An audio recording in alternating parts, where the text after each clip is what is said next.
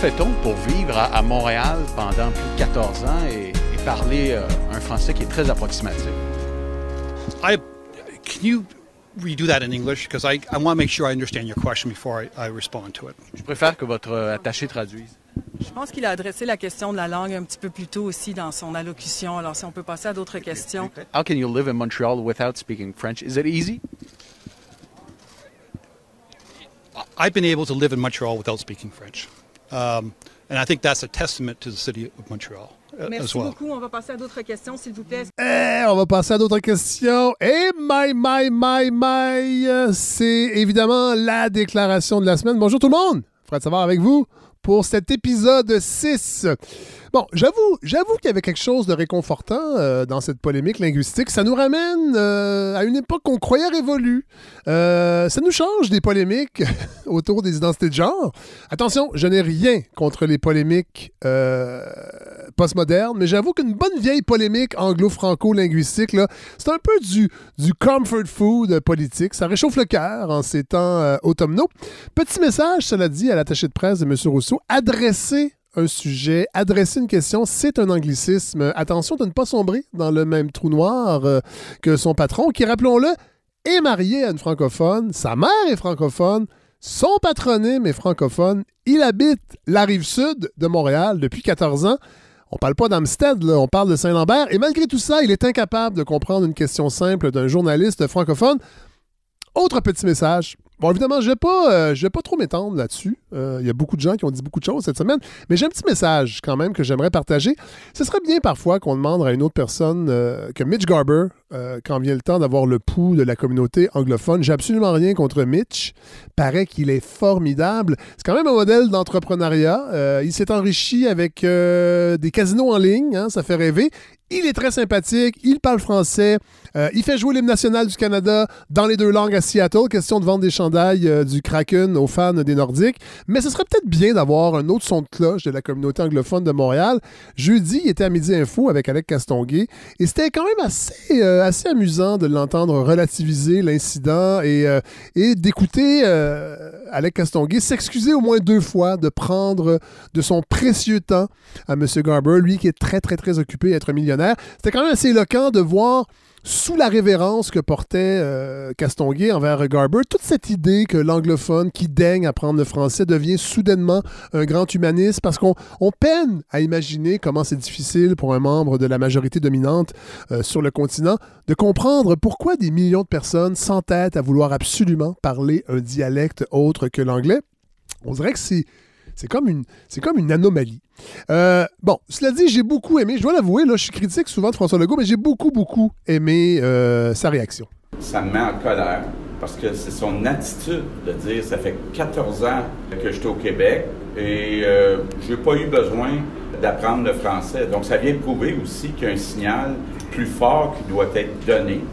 Je trouve que dans l'attitude de, M. Rousseau, il y a aussi un manque de respect envers les employés.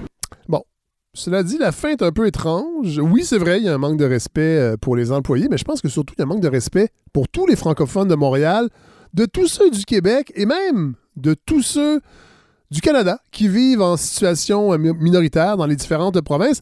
Et là, parlant d'employés d'Air Canada, euh, beau lapsus, on a appris quelque chose que moi, en tout cas, j'ignorais totalement. On vous dira que c'est un- une anecdote, un événement isolé, ce qui s'est passé hier. Moi, je vous répondrai que j'ai été agent de bord pour Air Canada, puis que c'était le quotidien des francophones dans Air Canada, puis le, quot- le quotidien des usagers qui se plaignent depuis des décennies de l'absence de services en français dans Air Canada. Et ça non plus, c'est pas le fruit du hasard, c'est la résultante du Canada. la résultante du Canada. Paul Saint-Pierre Plamondon a déjà été agent de bord chez Air Canada. Ben moi qui pensais qu'il était politicien depuis sa naissance, eh bien, il, y a, déjà eu un vrai travail. Moi, c'est euh, c'est une révélation. Et en plus, à Air Canada, et là, il a étudié à McGill et à Oxford, en Angleterre.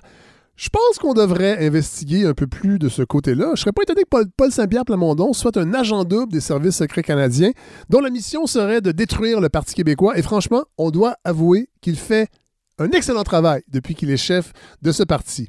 Alors, euh, ben voilà, euh, c'était euh, le gros événement de la semaine, je pense qu'on peut le dire. Évidemment, j'aurais pu vous parler de, de Denis Coderre. Bon, on le sait, on est en pleine fin de semaine de vote pour les élections municipales partout au Québec. Denis Coderre qui, ben, qui a finalement dévoilé ses juteux contrats. Moi, j'avoue qu'il fasse euh, presque 500 000 piastres, euh, par année, ça me dérange pas tellement. Euh, moi, ce qui me dérange, c'est qu'il soit lobbyiste pour des géants immobiliers, pour la FIA, pour des, des entreprises qui, je, ne suis pas sûr, euh, aident au bien vivre ensemble montréalais. J'aimerais ça des fois qu'il y ait des lobbyistes pour des organismes communautaires, des lobbyistes pour du logement, euh, oui, du logement, du logement social, mais une autre, une, une autre façon de voir le logement aussi, parce que je trouve que ça fait petit peuple un peu de ne parler que de logement social. Mais euh, bon, je veux pas trop casser du sucre sur le dos de Denis. Il le fait très bien lui-même depuis le début de la campagne. Mais j'invite tous ceux qui euh, écoutaient euh, cette balado d'aller voter en fin de semaine. Moi, je trouve que le- le- le- les élections municipales, c'est peut-être ce qu'il y a de plus concret comme participation citoyenne à la vie démocratique. J'ai rien contre les élections provinciales et fédérales, mais quand même, je trouve que les élections municipales, il y a quelque chose de, de proximité, je pense. Je suis déjà allé voter par anticipation. Euh, je voulais éviter la cohue. Il y a eu une petite cohue quand même, mais bon, euh, je, trouve ça, euh, je trouve ça quand même intéressant de voir que les gens semblent vouloir se déplacer. Épisode assez, charnu aujourd'hui, je sais pas si je peux dire ça, comme un vin orange. Épisode charnu, on va avoir Hélène Faradji euh, qui revient cette semaine. Elle n'était pas là la semaine passée parce qu'on avait ce- ce- cet, épisode sur le patrimoine vivant qui va nous offrir une réflexion sur la liberté d'expression.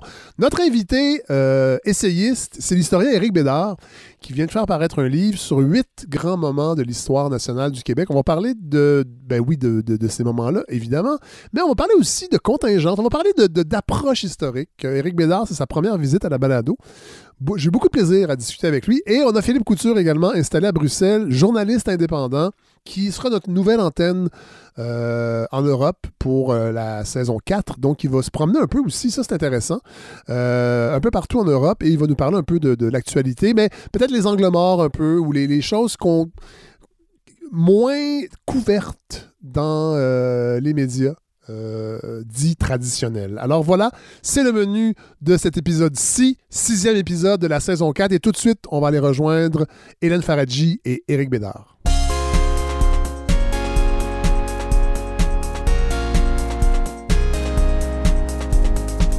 Alors, comme euh, presque à chaque semaine, je retrouve euh, Hélène Faradji. Bonjour Hélène. Salut Fred, comment ça va? Oui, et là, on a, on a- on a- notre invité est déjà arrivé, Éric Bédard. Bonjour. Bonjour. Historien? Oui. Parlez-nous de vous un peu. Euh, historien et professeur à l'université TELUC, vous savez, l'université à distance. Oui. On pensait Ça, c'est tout est- le monde depuis deux ans, ça? Euh, c'est exactement ça. On est devenu très à la mode. on est des avant-gardistes. Ouais. Et vous avez publié euh, un nouveau livre. C'est- votre combien C'est mon septième. Septième livre, Le Québec tournant d'une histoire nationale. On va en parler un petit peu plus tard. Avec plaisir. Euh, livre que j'ai beaucoup aimé. Merci. très- euh, un page turner, comme on dit euh, dans la maison de, pas Ma- de seulement, parce qu'il Michael y a des- Rousseau. Ouais, pas seulement parce qu'il y a des images. Non, parce que c'est écrit gros.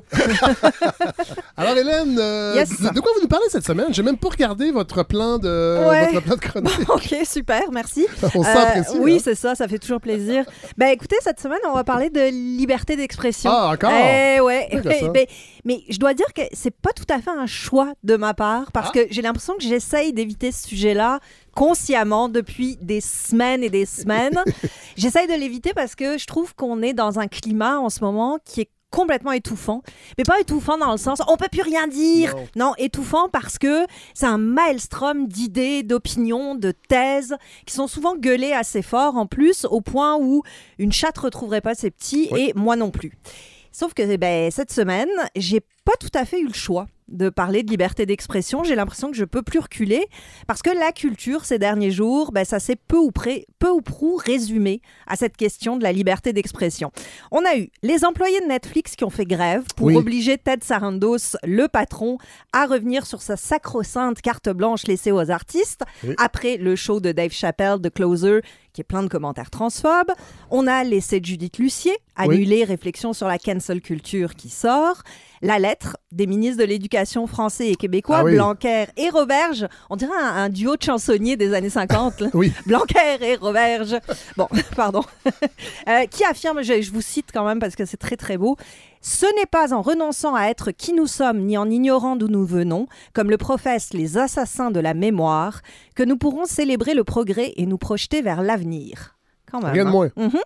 On a aussi le film, une révision de Catherine Terrien, qui se demande si un prof de philo peut corriger comme il veut face à une dissertation qui cite le Coran et qui laisse entendre bien gentiment que s'il n'y en avait pas de liberté religieuse, si dans le monde de l'éducation, les gossants religieux arrêtaient de vouloir avoir le crachoir, ben, les hommes blancs pourraient continuer leur vie tranquillement. Ah oui! On a aussi... Mon Dieu, vous.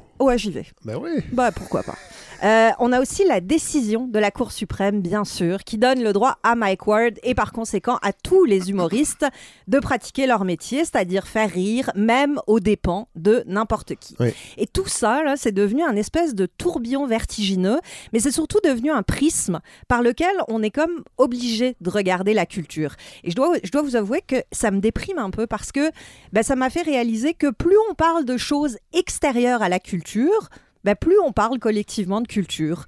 Euh, ce qui me con- confirme l'idée assez désespérante qu'en elle-même, la culture est probablement pas assez intéressante pour qu'on en parle tel quel Ouais. et qu'on a besoin de tous ces colifichés, ces réflexions qui sont plus ou moins pertinents. Merci pour euh, le Ça mot fait- colifichet. Oui, ça fait On plaisir. n'entend pas assez. Non, je, je vais militer pour qu'il revienne. On va plonger les mains dans le cambouis, Oui. hein, on n'a pas le soin. En tout cas, on va essayer parce que au fond, je suis même pas sûre de ce qu'est le problème exactement. Si j'essaye de le résumer, hein, ce, qui, ce qui se comprend bien s'énonce clairement, ben, c'est même pas si évident. C'est quoi le débat au fond? Est-ce que c'est a-t-on le droit de tout dire? Est-ce que c'est comment lutter contre les prises de parole intolérantes? Est-ce que c'est annuler, c'est censurer? Je sais même pas en fait. Je, et je dois dire que juste poser le problème, c'est confus, c'est déjà nébuleux, comme si la vie n'était pas déjà assez compliquée. Mais on va partir de là, on va prendre acte que la question de la liberté d'expression, c'est un nid de guêpe. Oui. Ok, on part de là et on va essayer de simplifier. Est-ce qu'on est libre de dire ce qu'on veut? Première des choses à circonscrire, c'est le où, l'endroit d'où on parle. Parce que si on restreint la question à la sphère privée, bah évidemment qu'on peut dire ce qu'on Oui, veut. oui. Hein, on risque de se fâcher avec notre cercle, Oui. mais on a le droit. Ça s'arrête là. Mais déjà, on voit qu'il faut ajouter des mots à notre histoire. Est-on libre de dire ce qu'on veut publiquement? Sur scène, dans une salle de cours, dans une œuvre, dans un média, sur un réseau social? Euh, Et la réponse, là, elle est non. Non, parce qu'il y a des lois qui restreignent notre liberté de parole, c'est normal, c'est même heureux, parce que vous n'allez pas pouvoir publiquement faire l'apologie de la haine raciale, dire que les camps de concentration n'ont pas existé, euh, proférer des insultes homophobes, appeler euh, un, un tel un violeur, un pédophile, une fraudeuse. Tout ça, ça tombe sous le coup de la loi. Et certains, évidemment, ils vont quand même, hein, Ouais. parce qu'ils ils se pensent meilleurs que, les- que tout le monde. Sauf que les victimes de ces paroles-là, ben, elles peuvent décider de porter plainte Ouais. si, évidemment, elles y arrivent, ce qui est un autre débat. Bon. Donc, on circonscrit encore plus. Ai-je le droit de tout dire publiquement hors des limites prévues par la loi? Vous voyez, déjà, ça devient Oui. de plus en plus pointu. Bon, et là encore, on a quelques guides hein, possibles. Collectivement, on s'entend pour dire que certaines formes d'expression sont plus vraiment admissibles. Et c'est pas légalement encadré, mais c'est une question d'évolution des mœurs, Oui. de changements sociaux. Euh, Aujourd'hui, par exemple, on ne dirait plus "Youpi, vive la colonisation". Non. Non, voilà. À une certaine époque, oui, Oui. Euh, ça aurait pu. Euh, et j'ai eu envie qu'on com se replonge. je, dans- je- je- parce que j'imagine la réunion là où des, quelqu'un dit Youpi. Youpi! Vive la colonisation! Et les gens lèvent leur verre. Oui! Mais ça a dû avoir lieu. hein. On imagine que dans certains Ouais, cercles, en Belgique. par exemple. Et juste pour vous donner un exemple de choses qui ont heureusement évolué, je vous propose qu'on aille faire un petit tour dans les années 80 Ah! pour retrouver notre ami Michel Leb. Aïe, aïe, aïe, aïe. Michel. Leb! Humoriste français star dans les années Ouais. 80 et qui faisait son pain et son beurre avec des caricatures d'accents euh, chinois, africains, etc. On en écoute un petit extrait. Attention, ça fait mal aux oreilles. Oui, on s'excuse.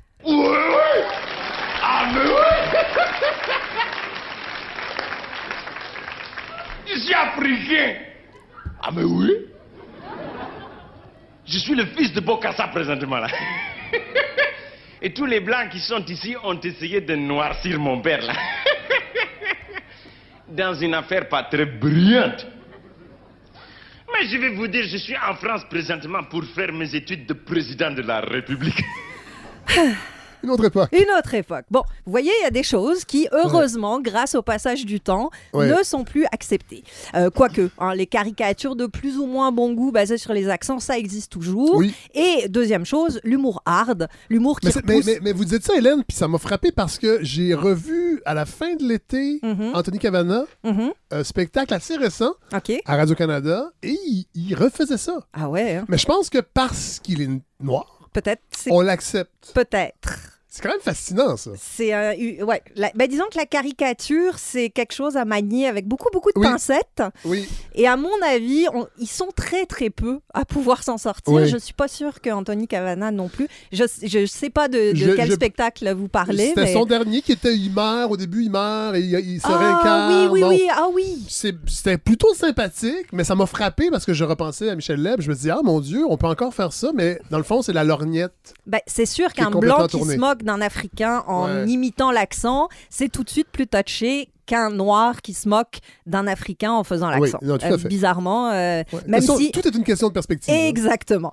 Et puis, il faut aussi dire que l'humour hard, l'humour dur qui euh, repousse les limites du bon goût, de la décence, de la bienséance, ben, ça a toujours existé, ça existera toujours, parce que l'humour, ben, et, et on va pas se mentir, c'est quand même toujours un petit peu plus drôle quand c'est lié à de la Ben, méchanceté. Il faut que ça transgresse Et- quelque chose, oui. sinon c'est pas de l'humour, là, c'est du Évidemment, puis euh, il y en a des exemples à plus savoir quoi en faire. Lenny Bruce, Eddie Murphy en son temps, Amy Schumer, euh, John Mulaney, peu au Québec, mais euh, Ouais. Jimmy Carr, Jimmy Carr, le- le- le- le- l'humoriste britannique. On va, je peux pas résister, on écoute un petit extrait. Right, well, I feel we've warmed up. Let's try some properly offensive jokes, see how we get along. 99% of women kiss with their eyes closed, which is why it's so difficult to identify a rapist.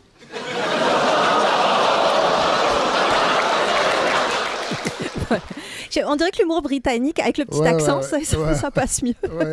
Mais ça a toujours existé. C'est, c'est une sorte d'humour qui, évidemment, permet de libérer le méchant. hein. Euh, bon, on va pas essayer d'interdire ça, ça sert à rien. De toute façon, ça va exister. Mais euh, l'humour. En tout cas, comme le bouffon en son temps, ben oui, ça, ça évacue le méchant parce que quand on exprime une idée outrancière pour faire rire, ben, on, dégonfle, on dégonfle la balloune de cette idée-là, hein, de ce qui fait mal. On le ridiculise, on le vide de sa substance. Et à tous ceux qui disent encore aujourd'hui, on peut plus rien dire, ben, moi je dirais que c'est faux.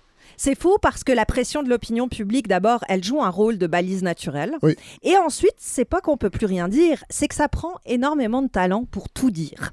Ça, c'est un- une autre Ah, façon de voir les C'est choses. une excellente nuance, Hélène. Ceci dit, pour revenir à notre question de la liberté d'expression, il y a quelque chose qui a fait tilt cette semaine chez moi grâce à notre Premier ministre.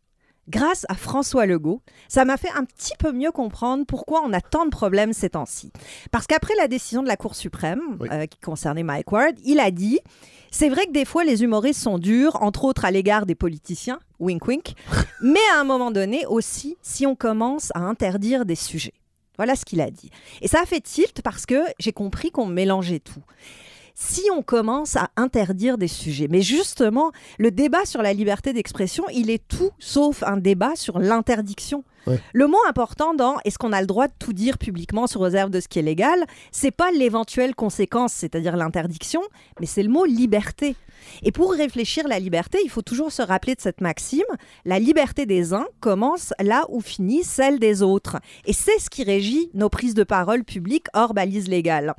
Et cette semaine, j'ai aussi non seulement écouté notre Premier ministre, mais aussi l'excellent balado de Jeff Yates et Brigitte Noël sur QAnon, euh, qu'on peut trouver sur audio, pas comme la balado de Fred Savard. Ça s'appelle La Ça, Quête. c'est drôle. Ça s'appelle la quête. Et je me suis dit, on va prendre cet exemple-là, précisément pour essayer de comprendre un petit peu, un petit peu mieux ce qui se joue quand on parle euh, de liberté d'expression. Et on va en écouter un extrait parce que vous allez voir que vouloir parler de liberté d'expression, mais de l'autre bord, c'est-à-dire non pas en faveur d'une prise de parole avec laquelle on peut être d'accord, hein, comme l'humour noir par exemple, mais lorsqu'on fait face à des gens qui disent des choses qu'on pense intolérables, ben, ça devient encore plus compliqué. Et là encore, l'idée de relier immédiatement la liberté d'expression à la conséquence, c'est-à-dire l'interdiction, ben, elle ne fonctionne pas. Dans ce balado balado-là qui est quand même vraiment bien fait. On essaye de comprendre d'où vient la conspiration qui a été menée par QAnon, qui est Q, mais surtout pourquoi ça a autant pogné au Québec et qu'est-ce qui se passe maintenant que les plateformes officielles ont décidé de les bannir? Je vous fais écouter le début du dernier épisode. L'histoire de QAnon, c'est l'histoire d'un d'un exode qui se termine jamais. On, on se fait bannir d'un site, on va vers un autre site, on se fait bannir de ce site-là, on va vers un autre site. Puis ça va devenir une autre histoire d'exode. Il va y avoir un grand ménage qui va chasser les plus extrêmes, ils vont se retrouver ailleurs. Puis c'est comme tu disais au début quand on décrivait l'exode de Something Awful qui est devenu 4chan puis 8chan. On continue de créer des plateformes qui disent prôner la liberté d'expression. Ça va être quoi la limite? Ben ça, c'est une des questions fondamentales de notre époque. C'est l'idée même de la liberté d'expression, c'est quelque chose qui date des fondements même de la démocratie libérale. Ça fait longtemps.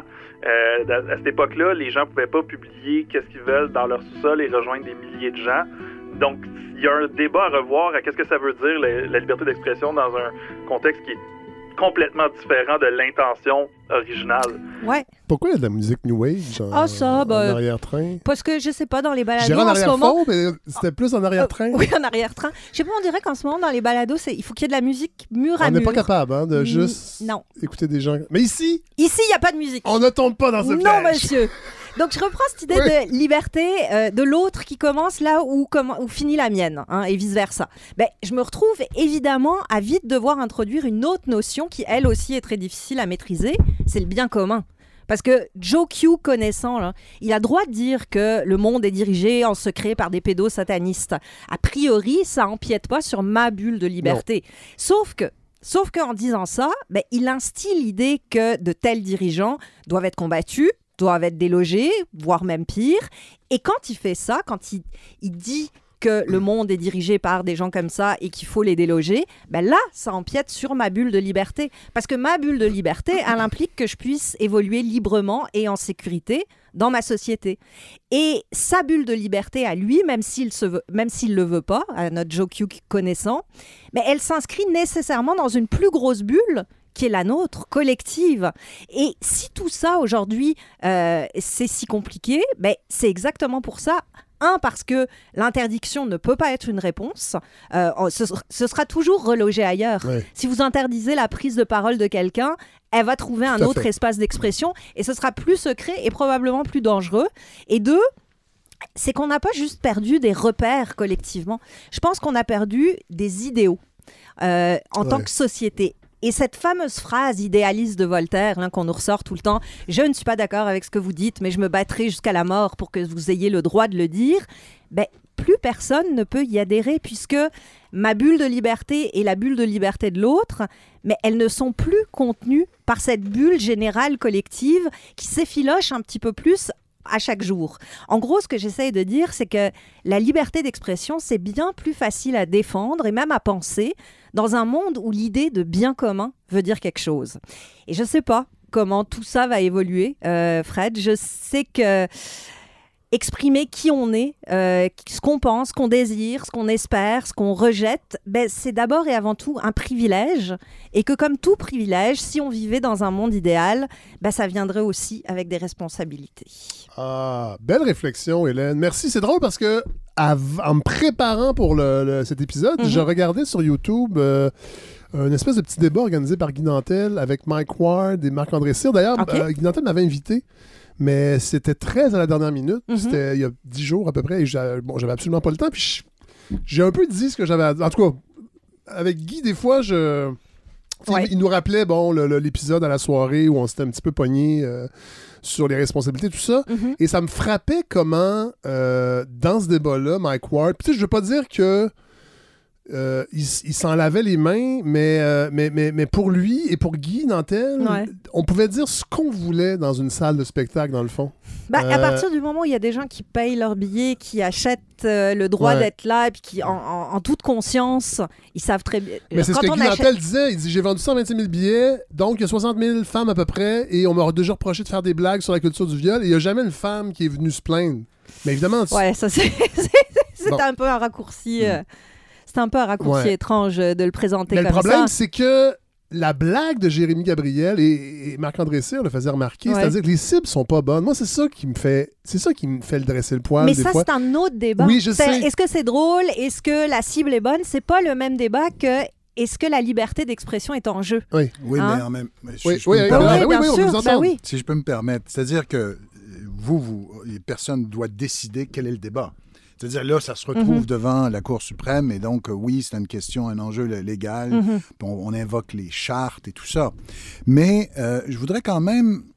Ce qui, le malaise que j'ai senti euh, chez Fred Savard à l'instant, euh, il a été ressenti par énormément de gens. Et là, je, je changerais la focale. Mhm.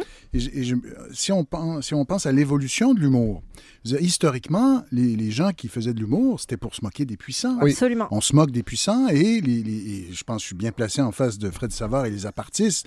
Vous vous moquiez des gens qui, ont, qui étaient en situation de pouvoir, Tout à fait. Voilà. y compris un pouvoir En intellectuel. fait, on questionnait le rapport oui, de pouvoir. C'est Voilà. ça. Oui. Je me souviens même d'un sketch que j'avais vu à Rimouski que vous aviez fait sur euh, toute la gauche qui se chicane. Oui, oui, oui, Donc, oui. Parce que vous considériez que c'est des gens qui avaient de l'influence, qui Oui. avaient un certain pouvoir Mhm. sur Oui. le débat public. Alors, là, là, ce que je, j'ai- moi, j'ai senti ça, mais ça, c'est une hypothèse. J'ai déjà parlé avec Mathieu Bellil qui s'intéresse Oui. au sujet. Mais il semble que depuis les années 80, en tout cas au Québec, on a changé la. On, on est, on, est, on s'est tourné vers les plus faibles. Ou Probablement. Et, et je pense que Rocket Belles Oreilles, oui, je riais beaucoup. Rocket Belles Oreilles, c'est- c'est un peu de ma génération. Mais tu sais, Madame Brossard de Brossard, Monsieur Oui. Caron, Les slow-mo. un, un vieux, un vieux sénile, les slow-mo. Là, on s'est mis à rire des petits. Mais il faisait les deux, RBO, parce qu'il y avait des sketchs aussi Ouais. sur les politiciens quand même. Absolument. paroles- Bon, mais il faisait les deux, mais, c'est vrai que Belgazou... vous voyez ce que je veux dire? Belgazou. Oui, ben là, c'était de l'acharnement. Ouais, Euh, et, et donc, mais là, après ça, il y en a eu plein d'autres. Et, et là, c'est ça que je sens. C'est-à-dire Mhm. que c'est la facilité. Et donc, là, moi, je- j'en réfère plus à la question de la décence. C'est la fait. décence commune. Alors, ça devrait même pas être dans une cour. On devrait même pas se, se moquer des infirmes, puis des gens pauvres, puis des gens qui n'ont pas eu de chance dans la vie, des gens qui sont pas nécessairement gâtés par la Ben nature. On devrait pas rire de ces gens-là. C'est la décence commune. C'est- C'est ça qu'on a, on dirait, perdu. C'est tout sauf de l'humour subversif. Ça, on Ah est d'accord. totalement. Et de le présenter comme ça, c'est une erreur. Oui. Sauf que, euh, au point où ça s'est rendu, c'est-à-dire aller devant la Cour faut- il faut, suprême, oui, oui, je comprends. là, il y avait une. Ah, question oui, qu'il fallait trancher collectivement. Est- effectivement, on peut se questionner sur la mission et le rôle de l'humoriste aujourd'hui. Surtout dans une société... Et de la Commission des droits de la personne aussi. on peut Effectivement. C'est Mais ça, surtout ouais. dans une, Mm. une société comme la nôtre, où le pouvoir devient de plus en plus distant, de plus en plus invisible, de plus en plus euh, oppressant, Tout à fait. et où on, on- on choisit des cibles euh, de, de moquerie qui ne dérangent rien, qui ne perturbent pas l'ordre établi. Et à quoi ça sert À pas grand-chose. Voilà. Voilà. Tout à fait. Merci, Hélène. Mais merci. Vraiment. Mais non, mais de toute façon. Il y aurait euh, plein de choses à dire, mais merci. Oui, oui, mais il y a- vous allez avoir plein de choses à dire, Eric, parce que là, on se tourne- je me tourne vers vous, parce que là, on va parler de votre livre. Oui. Et c'est pas un hasard qu'Hélène soit là. Non. Euh, parce que, euh, bon, parler de votre livre, c'est Le Québec tournant d'une histoire nationale. Oui, oui. euh, aux éditions Septentrion. Oui, mais Dans dans- une collection, aujourd'hui, l'histoire avec. Exact. Et Hélène Faradji, vous avez été la première. Mais oui, tout à fait. C'est c'est sur quoi votre livre déjà? C'était sur le cinéma américain. Ah oui! Et j'avais beaucoup aimé, là, j'ai l'air flagornant, Oh, c'est mais gentil. franchement, j'avais beaucoup aimé le livre et ça m'a donné envie de- de- de- d'ajouter mon, mon petit grain de sel dans la Et collection. là, Jacques Beauchamp signe euh, la préface. Euh, Mais c'est c'est pas, c'est pas les transcriptions de vos participations à Aujourd'hui Alors, Soir. euh, Hélène va, euh, va- va- va- va corroborer. On envoie toujours une petite recherche Voilà. à Oui. l'émission. Et donc, on est parti de là, je pense, dans les Mhm. deux cas. Et Tout on, on repart de notre petite recherche et on en fait un- une version écrite. euh, mais c'est pas le verbatim de nos émissions. non, non, voilà. Bon, c'est ça. Non, mais je veux rassurer les gens. Oui, oui, oui. C'est des vrais livres. là. Oui, oui, merci. Écrits Merci. dans ce but-là. là. Oui, tout à fait, tout à fait. Bon, voilà. Euh, bon, en intro, vous parlez. euh, et, je- et- et- et- et on s'est parlé au téléphone, puis vous vouliez qu'on aborde ça, puis c'était déjà noté dans, dans- dans- dans Mhm. mes lectures, de l'importance de la contingence en histoire. Qu'on Oui. la sous-estime, on l'a sous-estimé peut-être euh, longtemps ou présentement? Parlez-nous Oui. du concept de la contingence. Ben, alors, écoutez, moi, je considère qu'il y a trois grandes, il y a trois vieilles disciplines humanistes qui remontent euh, à la Renaissance, l'histoire, la littérature et euh, la philosophie. Oui. Et les trois avec, avec comme objet, là, on pourrait dire, l'être humain dans toute sa complexité, Oui. dans, dans ses tourments et, et les grandes passions humaines, avec un peu comme présupposé que les êtres humains ne changent pas beaucoup. Oui. Alors, vous allez dire, mais où est-ce qu'il s'en va avec ses chevaux? J'arrive. C'est que là, au 19e siècle, arrivent les sciences sociales, Oui. la sociologie, les grandes sciences sociales. Et ce qui a été très fort dans les sciences sociales, c'est de trouver des lois Oui. Tu sais, un peu, bon, ben, le plus connu, c'est Karl Marx, mais tu sais, le, le sens de l'histoire. Ouais, ouais. Moi, là, grâce à l'étude de- du social, je vais, je vais vous expliquer peut-être où on s'en va. Ouais. Euh, Je vais dégager des lois de l'agir humain.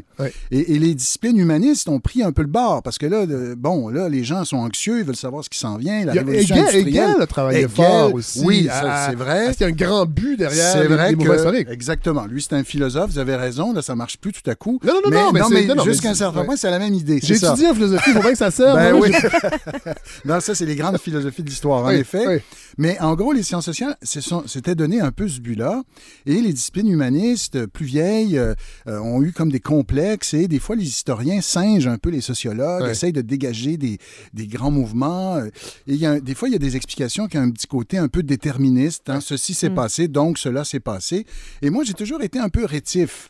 Parce que, peut-être parce que je, très tôt, j'ai été un lecteur de biographies. Oui. Quand on lit des biographies, Oui. on voit à quel point le chemin du, du personnage qu'on admire ou qui nous intéresse Ouais. était loin d'être tracé. Ouais. Et Il y a plein, il y a plein de hasards. et il y a plein de hasards. Le- le- la personne va vous dire j'ai rencontré telle personne dans un cocktail, puis là, elle m'a amené là, elle m'a appelé. puis C'est, puis l'histoire, c'est un peu la même chose. C'est- C'est sûr qu'il y a des lames de fond. Oui. Et, mais il y, a, il y a quand même beaucoup d'imprévus, beaucoup de, de, de- de hasards en histoire.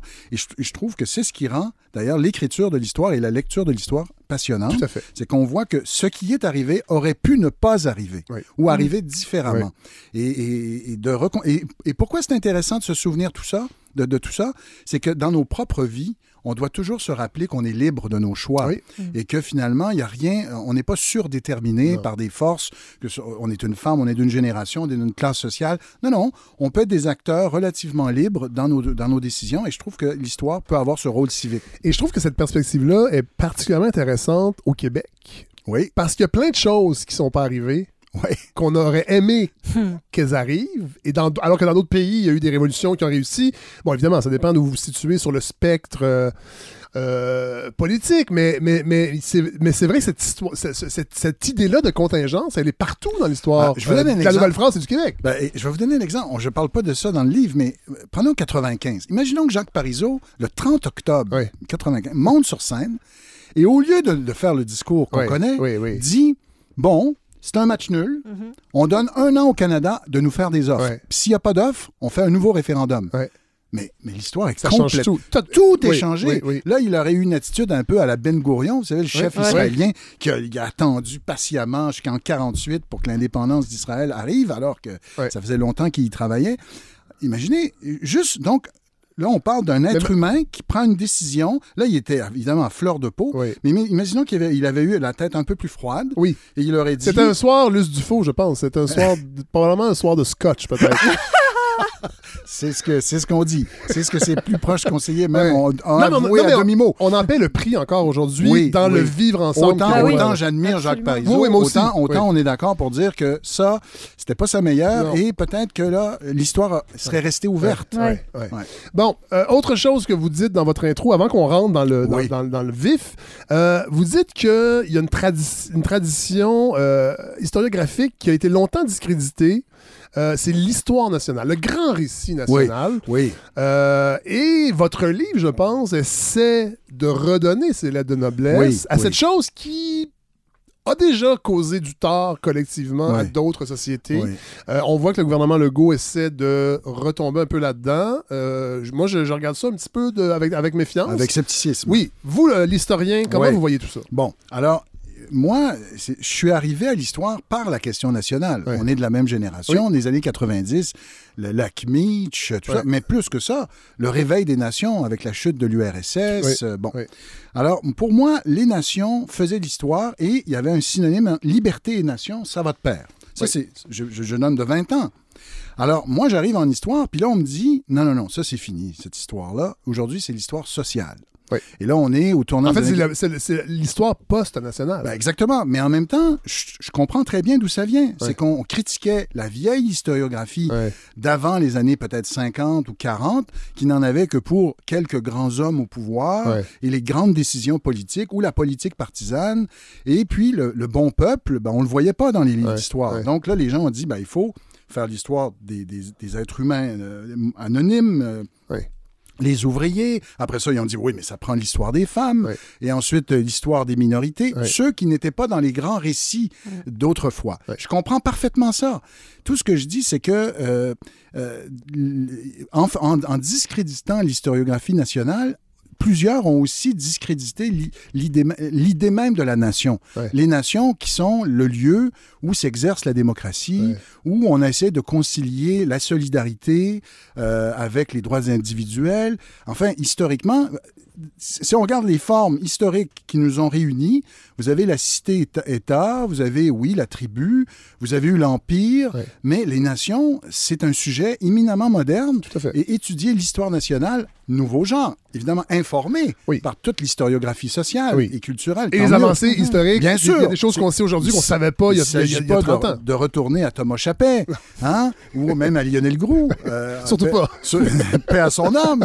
Mais euh, il ne s'agit pas de retourner à ça au sens où on, on- a gardé dans le format une historiographie, puis on renoue avec... Non, non, non. On est informé de toute l'évolution, mais le sujet national Ouais. reste central. Et je dis pas qu'il faut faire que ça à l'université, mais ça devrait En fait, il avoir... faudrait, faut concilier ces, Exactement. ces deux approches. Exactement. Et je, je note que euh, dans les embauches, malheureusement, on dirait que c'est systématiquement exclu dans les, derniers, dans les dernières décennies. Qu'est-ce que tu veux dire dans les embauches? Ben, dans les euh, embauches de nouveaux collègues, dans les départements, on dirait que tout ce qui était, qui rimait avec une histoire nationale un peu plus traditionnelle, mais informé de l'historiographie, il n'y en a pas eu beaucoup.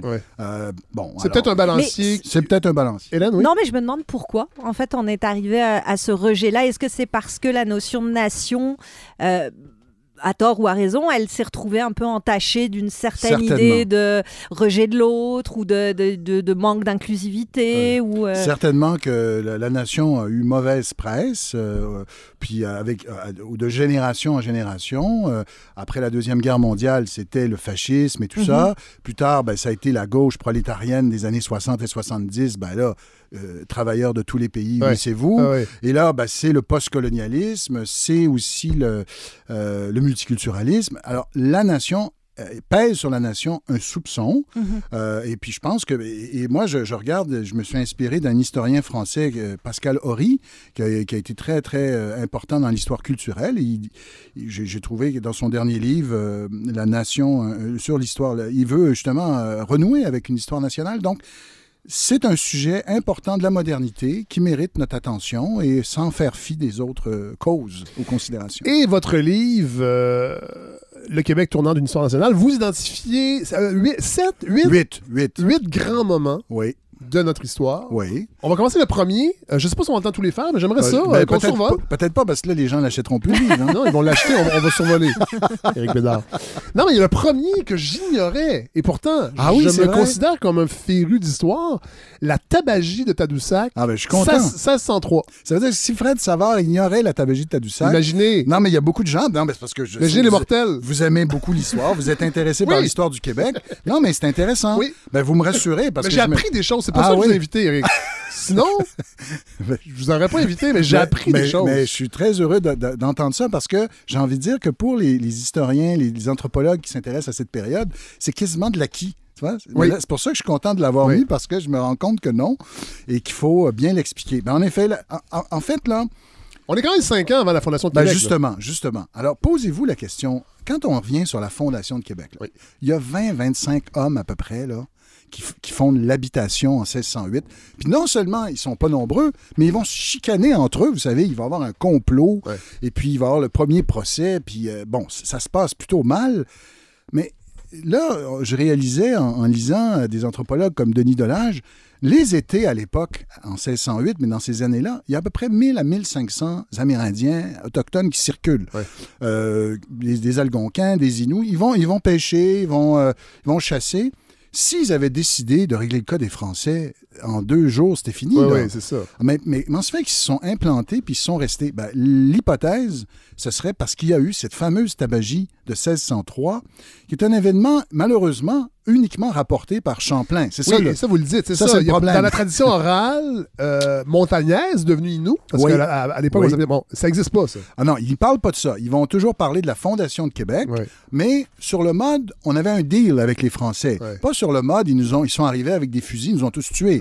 Ce qui est d'ailleurs un peu rassurant. C'est-à-dire, on avait, on, a- on avait une entente qui n'a pas été respectée sur le long terme, Ouais. mais on avait une entente. Ouais. Mais moi, je, je dirais, mais ça, c'est la mémoire. Mais peut-être que l'entente elle date de 1603, en fait.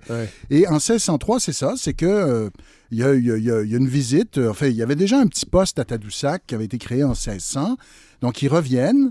Et il y a le, le grand marin François Dupont-Gravé, qui est un vieux, un, un- un vieux malouin, un Saint-Malo de- d'expérience. Et donc, euh, il, euh, c'est lui qui dirige. Et il y a un jeune cartographe qui en est à son premier voyage, Samuel de Champlain. Et euh, ils arrivent autour du 26 mai 1603 et ils voient l'autre côté. Ils sont d'un côté de, de- de- une des rives du Saguenay, puis ils voient de l'autre côté là que ça- ils voient de la fumée, puis ils voient que ça, ils entendent des bruits. C'est le party là, ça, ça fait la fête. Fait que là ils se disent, euh, comme ils sont, ils ont déjà été établis et comme l'année précédente ils ont ramené un Inou en France, donc ils ont à côté un, un truchement, un interprète, c'est merveilleux. Donc le lendemain ils vont à la rencontre de ces autochtones qui sont entre 1000 et 1500. Ils sont accueillis par une centaine d'entre eux qui sont les guerriers. Ils reviennent d'une bataille victorieuse contre les Iroquois du Sud. Champlain dit on voit des, des scalps, donc euh, c'est oui. récent là. Oui. Euh, et, euh, et là, le truchement, euh, l'Inou qui revient, raconte son voyage en France. Il paraît qu'il y a un silence de mort. Et là, il y a le, le- le porte-parole des Inuits, Anadabijou, qui se lève et qui, qui dit, ben, écoutez, vous êtes les bienvenus chez nous, mais à une condition. Vous allez combattre nos ennemis à nos côtés, les ennemis iroquois. On se serre la main, on fume du tabac, et donc une, une sorte d'alliance informelle à l'amérindienne. Donc, vous êtes bienvenus, mais vous, vous, dans votre non seulement euh, ils sont bienvenus, mais vous pouvez vous installer, vous pouvez Oui. peupler, là. C'est ce que Champlain rapporte des paroles d'Anna Bijou. Donc, vous êtes les bienvenus.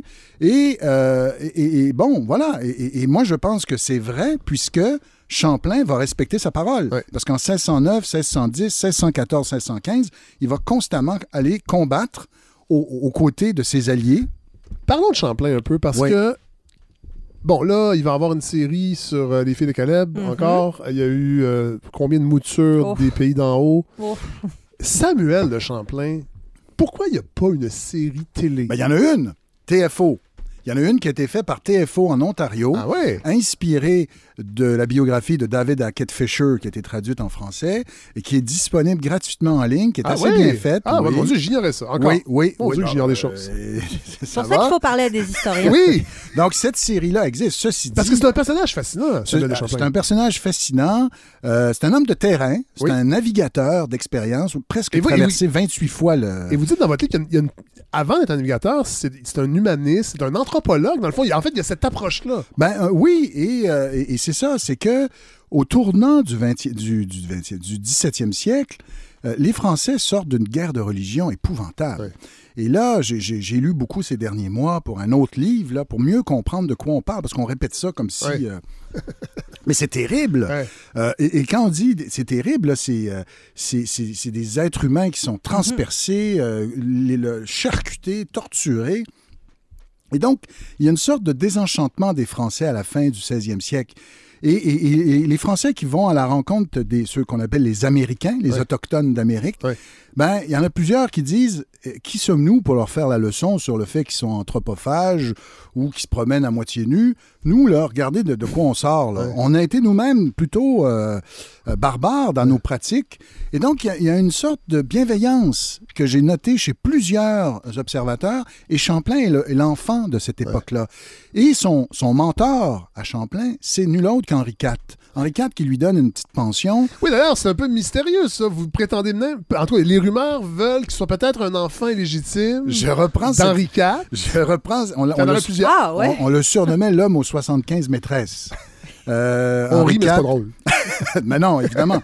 non, mais c'est-. Oui, ah, David Hackett Fisher avance cette hypothèse, mais j'en parle avec d'autres spécialistes qui disent que c'est impossible parce que quand un roi comme Henri IV avait avait des, des enfants illégitimes, il en prenait soin. Ils étaient reconnus Ah, officiellement et il y en a eu plusieurs enfants illégitimes. Et donc, c'est plus ou moins crédible. Mais quand même, c'est assez mystérieux. Euh, pourquoi ce fils de brouage a pu, comment ce fils de brouage, une petite ville, euh, origine modeste, ait pu devenir un, pens- ait pu devenir un pensionné. Alors d'autres vont dire c'est parce que c'est un brillant cartographe, c'est un bon navigateur et aussi en 1603. Il revient d'une mission en Amérique du Sud. Ça, c'est très important. Il a passé à peu près deux ans en Amérique du Sud, en Amérique centrale surtout. Et il a été un peu espionné les Espagnols et il, euh, il- rapporte aussi ce qu'on dit à l'époque du comportement des Espagnols avec les, avec les Autochtones et on veut pas que la France reproduise ces comportements. Autre événement marquant, évidemment, l'arrivée des filles du roi. Euh, et encore là, je me rends compte que j'étais un peu euh, pris avec des idées préconçues Oui. sur les filles du roi. C'est quand même fou parce que Les idées de Mordecai Éclair, par exemple? j'irai pas jusque-là. J'essaie le moins possible d'entretenir des idées qui me viennent de Bien que Mordecai ce soit un très grand Oui, écrivain. oui, oui, c'est pas ça le problème. c'est pas ça le problème. Euh, non, mais bon, on, a- on- on- on- dans la mythologie, souvent, on retient des filles du roi que ce sont des pauvres filles, Oui. euh, des orphelines qui ont été ramassées un peu dans la rue et qui ont été envoyées de force. Bon, c'est pas tout à fait ça, la réalité. Alors, euh, selon, selon la- la- les recherches, non. D'abord, elles étaient aussi, c'était pas des, des adolescentes. Oui, Euh, oui, sont- on a cette image de la Nouvelle-France, on se marie avec une fille de 12 Ouais. ans, puis bon. L'âge Euh, médian, 24 ans? Oui, 24 ans. Euh, la plupart se sont d'ailleurs mariés avec des Français, notamment du régiment Carignan-Salière, Ouais. qui, qui est arrivé vers 1665. Euh, donc, euh, des femmes aussi euh, qui, qui étaient libres de partir ou pas, avec une petite dot du roi. Oui. Certaines et- même ont défrayé elles-mêmes oui, le coût oui, du voyage. Un, un petit nombre serait allé elles-mêmes au port pour traverser. et, et en même temps, vous parliez de, de films. Oui, ça serait bien un film sur Champlain, mais prenez un film, un grand Oui, film oui. sur une fille du roi, on en prendrait une. Moi, je je, je, je, je comprends pas. Puis c'est tellement une histoire incroyable, tu sais, au plein de vue même dramatique. Je suis à côté d'une spécialiste du cinéma. Ben non, mais là, euh, moi, je pense que la balado devrait se lancer dans la production. là. On Ah a oui, un là, on- sujet en On or. pourrait mettre plein de bruits d'ambiance, Oui. des Oui. bruits de vagues, des, des craquements de bois dans le bateau. Ah ouais, oui. Non, mais Non, non, imaginez, avez raison, c'est vrai. imaginez la, Ben la oui. scène où euh, l'homme courtise la fille du roi. Euh, elles étaient euh, chaperonnées par des sœurs. hein. Et là, en- à l'intérieur de six mois, la plupart étaient mariées. Et donc, imaginez que l'homme dit, écoutez, euh, moi j'ai une belle cabane. J'ai- fait de la terre, tout ça. Ah oui, vraiment? OK, bon parti, tout ça. Et là, elle arrivait et c'était pas tout à fait ce que le gars avait dit. Et il y en a un certain nombre qui ont dit, ben écoute, tu m'as menti, ça, Ouais. ça marche pas. Il y en a un, donc ça mais, ça, prouve- mais ça Ben aussi, oui. oui, Ça, c'est intéressant, qu'ils hein. étaient ma- mariés contre leur gré, Euh, toutes. non, pas du tout. Pas du tout. Euh, D'ailleurs, ça allait même contre les principes religieux. Il fallait le consentement au niveau religieux. Oui, tout à fait. Donc, mais non, en effet, c'était pas le cas. Il y a un certain nombre de femmes qui, après avoir dit oui, ont dit non. Mhm. Oui. Euh, ça, c'est pas, c'est pas inintéressant. Euh, mais c'est vrai, c'est vrai que c'était des femmes euh, assez pauvres. Un- un- la moitié d'entre elles venaient de Paris. Évidemment, si on est confortable dans notre vie, on part, On part pas, pas, ben non. plusieurs Exact. semaines sur Ben un bateau. À 10, Exactement. 10 quand même sont décédés Oui, euh, oui, oui, à peu près nombre. tout- tout- toutes les traversées, c'était environ 10 Bon, quand même. Euh, troisième événement, euh, on parle de contingence. Euh, 1759, Pitt, Choiseul et la destinée de la Nouvelle-France. Et là, on se rend compte que tout aurait pu tourner Complètement. complètement. Oui. Alors, euh, d'ailleurs, les Britanniques étaient convaincus. Les Britanniques, au départ, là, ça, j'ai j'ai vu des archives de ça. Les Britanniques étaient convaincus que les Français tiendraient Morticus à garder le Canada. Ce que Oui. l'on appelait le Canada, c'était la vallée du Saint-Laurent. Oui. Euh, ils voudraient garder. Et donc, les, les Britanniques disaient on va garder ça dans notre manche, ça va être une monnaie d'échange. Arriver à la négociation. Oui. Puisque à la guerre précédente, des années 1740, il y avait eu comme ça des transactions. J'ai gagné là, toi tu as gagné là, on se restitue nos victoires et puis euh, et on garde une sorte d'équilibre. Les, Fran- les Anglais étaient convaincus de ça, et même on, on a des traces que les Français aussi voulaient garder le Canada. Et finalement, par un une sorte de concours de circonstances, on a laissé aller le Canada, mais tout aurait pu euh, être négocié dans un autre sens. Parlez-nous un peu de William Pitt. Ah, Personnage quand Pitt. même euh, intéressant. Oui. Euh, Un des premiers à s'appuyer sur l'opinion publique. Oui, euh, véhiculé par la presse de l'époque, euh, qui affirme que l'Amérique a été conquise en Allemagne. Oui, parce que oui, parce que le problème de la France, c'est qu'elle s'était alliée avec l'Autriche. Et c'était le, tout ça avait été euh, fait par Madame de Pompadour, Oui. la- l'ancienne maîtresse du roi, mais qui était devenue une conseillère de premier plan. Et euh, c'est comme si pour Madame de Pompadour et la cour, l'alliance avec l'Autriche était très, très, très importante. Euh, et donc, euh, là, l'Autriche perdait euh, constamment contre la Prusse, qui avait une puissante armée. Ouais. Et donc, les Français ont été amenés à, à- à- à- Envoyer des troupes. envoyer des troupes et donc beaucoup de moyens Ouais. En Europe, négligeant par le fait même l'Amérique. Et donc, c'est pour ça que on, Pitt a pu dire euh, on a gagné l'Amérique en Allemagne. Euh, autre euh, fait marquant, personnage que je, je connais, je- que j'ai vu son nom passer, Pierre Ducalvet. Oui. Euh, 1784. Personnage aussi qui mériterait une, Oui. une série. Oui. Euh, il, est, il est pas né ici, il est né en non, France. c'est un Français, c'est un protestant. Oui.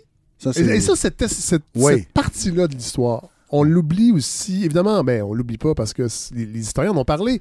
Mais euh, les, les Huguenots qui veulent venir euh, en Nouvelle-France euh, et qui sont rejetés par le clergé s'en vont aux États-Unis. euh, Officiellement, officiellement, euh, les, les- les protestants n'étaient pas les bienvenus à partir de 1627. Oui, C'était voilà. la charte de la Compagnie des Sans Associés. Avant, il y en a eu plusieurs, Oui. hein, euh, no- notamment des commanditaires de, de Champlain. Mais des mais- gens avec une expertise en commerce, des gens mais- industrieux, mais- qu'on on s'est privé de ça. Ben, mais voilà, mais ça, dès, dès- François-Xavier Garneau, notre premier historien national, déjà l'avait dit dans un de ses livres. Il disait Imaginez là, que sur les 400 000 Oui. qui, qui sont- qui ont quitté la France à la fin du 17e siècle, on, a- on appelle ça la révocation de l'édit de Nantes. Oui. Euh, Louis XIV avait une nouvelle femme, Madame de Maintenon, qui était très, très rigoriste sur le plan religieux. Elle l'avait d'ailleurs influencé là-dessus, mais lui-même, c'est un grand garçon, il avait pris ses décisions. mais imaginons que sur les 400 000, Ouais. on en avait reçu 20 000. Juste 20 000. Juste 20 000. Juste 20 000. Oui, Mais imaginez comme ça change complètement le portrait. totalement. D'abord, aujourd'hui, on serait peut-être 50 millions. Oui. Oui, parce que Non, mais Non, mais il faut le dire, si les protestants sont, sont, sont bienvenus ici, ils fondent des entreprises. en plus, Et il n'y a pas l'exode des Québécois euh, absolument. vers les- à la Nouvelle-Angleterre. Alors peut-être Euh, qu'à ce moment-là, tout l'intérieur, toute la région des Grands Lacs aurait été occupée par des Français très, très tôt. Ça, c'est de la grosse contingence. Oui, ah, complètement. Ah oui. Ah oui, mais je dis ça souvent à des étudiants. La carte géopolitique de l'Amérique complètement changée juste avec l'arrivée de 20 à 30 000 protestants. Euh, mais euh, dès 1627, les, euh, les, les congrégations religieuses, notamment les jésuites, ont beaucoup d'influence sur les, les, décideurs. Et voilà. Et là, Pierre Ducalvet, donc, Oui. arrive, bon, à peu Oui. près 100 ans après. Arrive en 59. Voilà. Euh, personnage aussi fascinant. Oui. Négociant, qui a travaillé pour les Anglais. Oui, c'est un peu en, mystérieux. Aca- en Acadie. Oui. Bon, se fait emprisonner à Londres. Et là, publie deux livres, en fait. Et vous dites que c'est en fait. Mais c'est pas vous qui dites, qui dites ça. Euh, faut, que je me- faut que je me rappelle euh, qui l'a dit. Mais dans le fond, c'est le premier pamphlet, Oui. premier essai et pro- pro- premier livre politique Oui, alors euh, c'est au ça. Québec. C'est que là, le le contexte, c'est euh, les Américains débarquent. Hein? Oui. Vous savez que Montréal a été pendant neuf mois américain. Oui. En Ah, 1776. Exactement, 1776. Québec, ça n'a pas fonctionné. C'est pendant neuf mois, Oui. Montréal est américain. Oui. Et pendant ces neuf mois-là, il y a des, des gens qui sont sympathiques aux idéaux Qui sont- républicains. voilà. Il y a la Gazette littéraire de Montréal. Oui. Et parmi ceux-là, il y a un certain Pierre Ducalvet qui voit ça d'un bon œil. Qui va aider les troupes américaines, pour, qui, va les ravitailler, entre qui- autres. qui va- oui, euh, donc, et là, évidemment, quand les Américains débarquent, ben là, les Britanniques envoient un, un- un général assez euh, costaud. Oui. Euh, là, son nom m'échappe. Là. Aldimand? Euh, merci. Et euh, lui, livre, c'est- la répression. Oui. Là, on veut réprimer tous Oui. ceux qui ont été sympathiques aux Américains. Et donc, on va emprisonner, après sans raison, euh, du Calvet. Et là, du Calvet, Bon, c'est une vieille tradition, ça, emprisonner Ouais, les c'est gens sans ouais. raison, en Oui. crise. euh. vieille tradition britannique.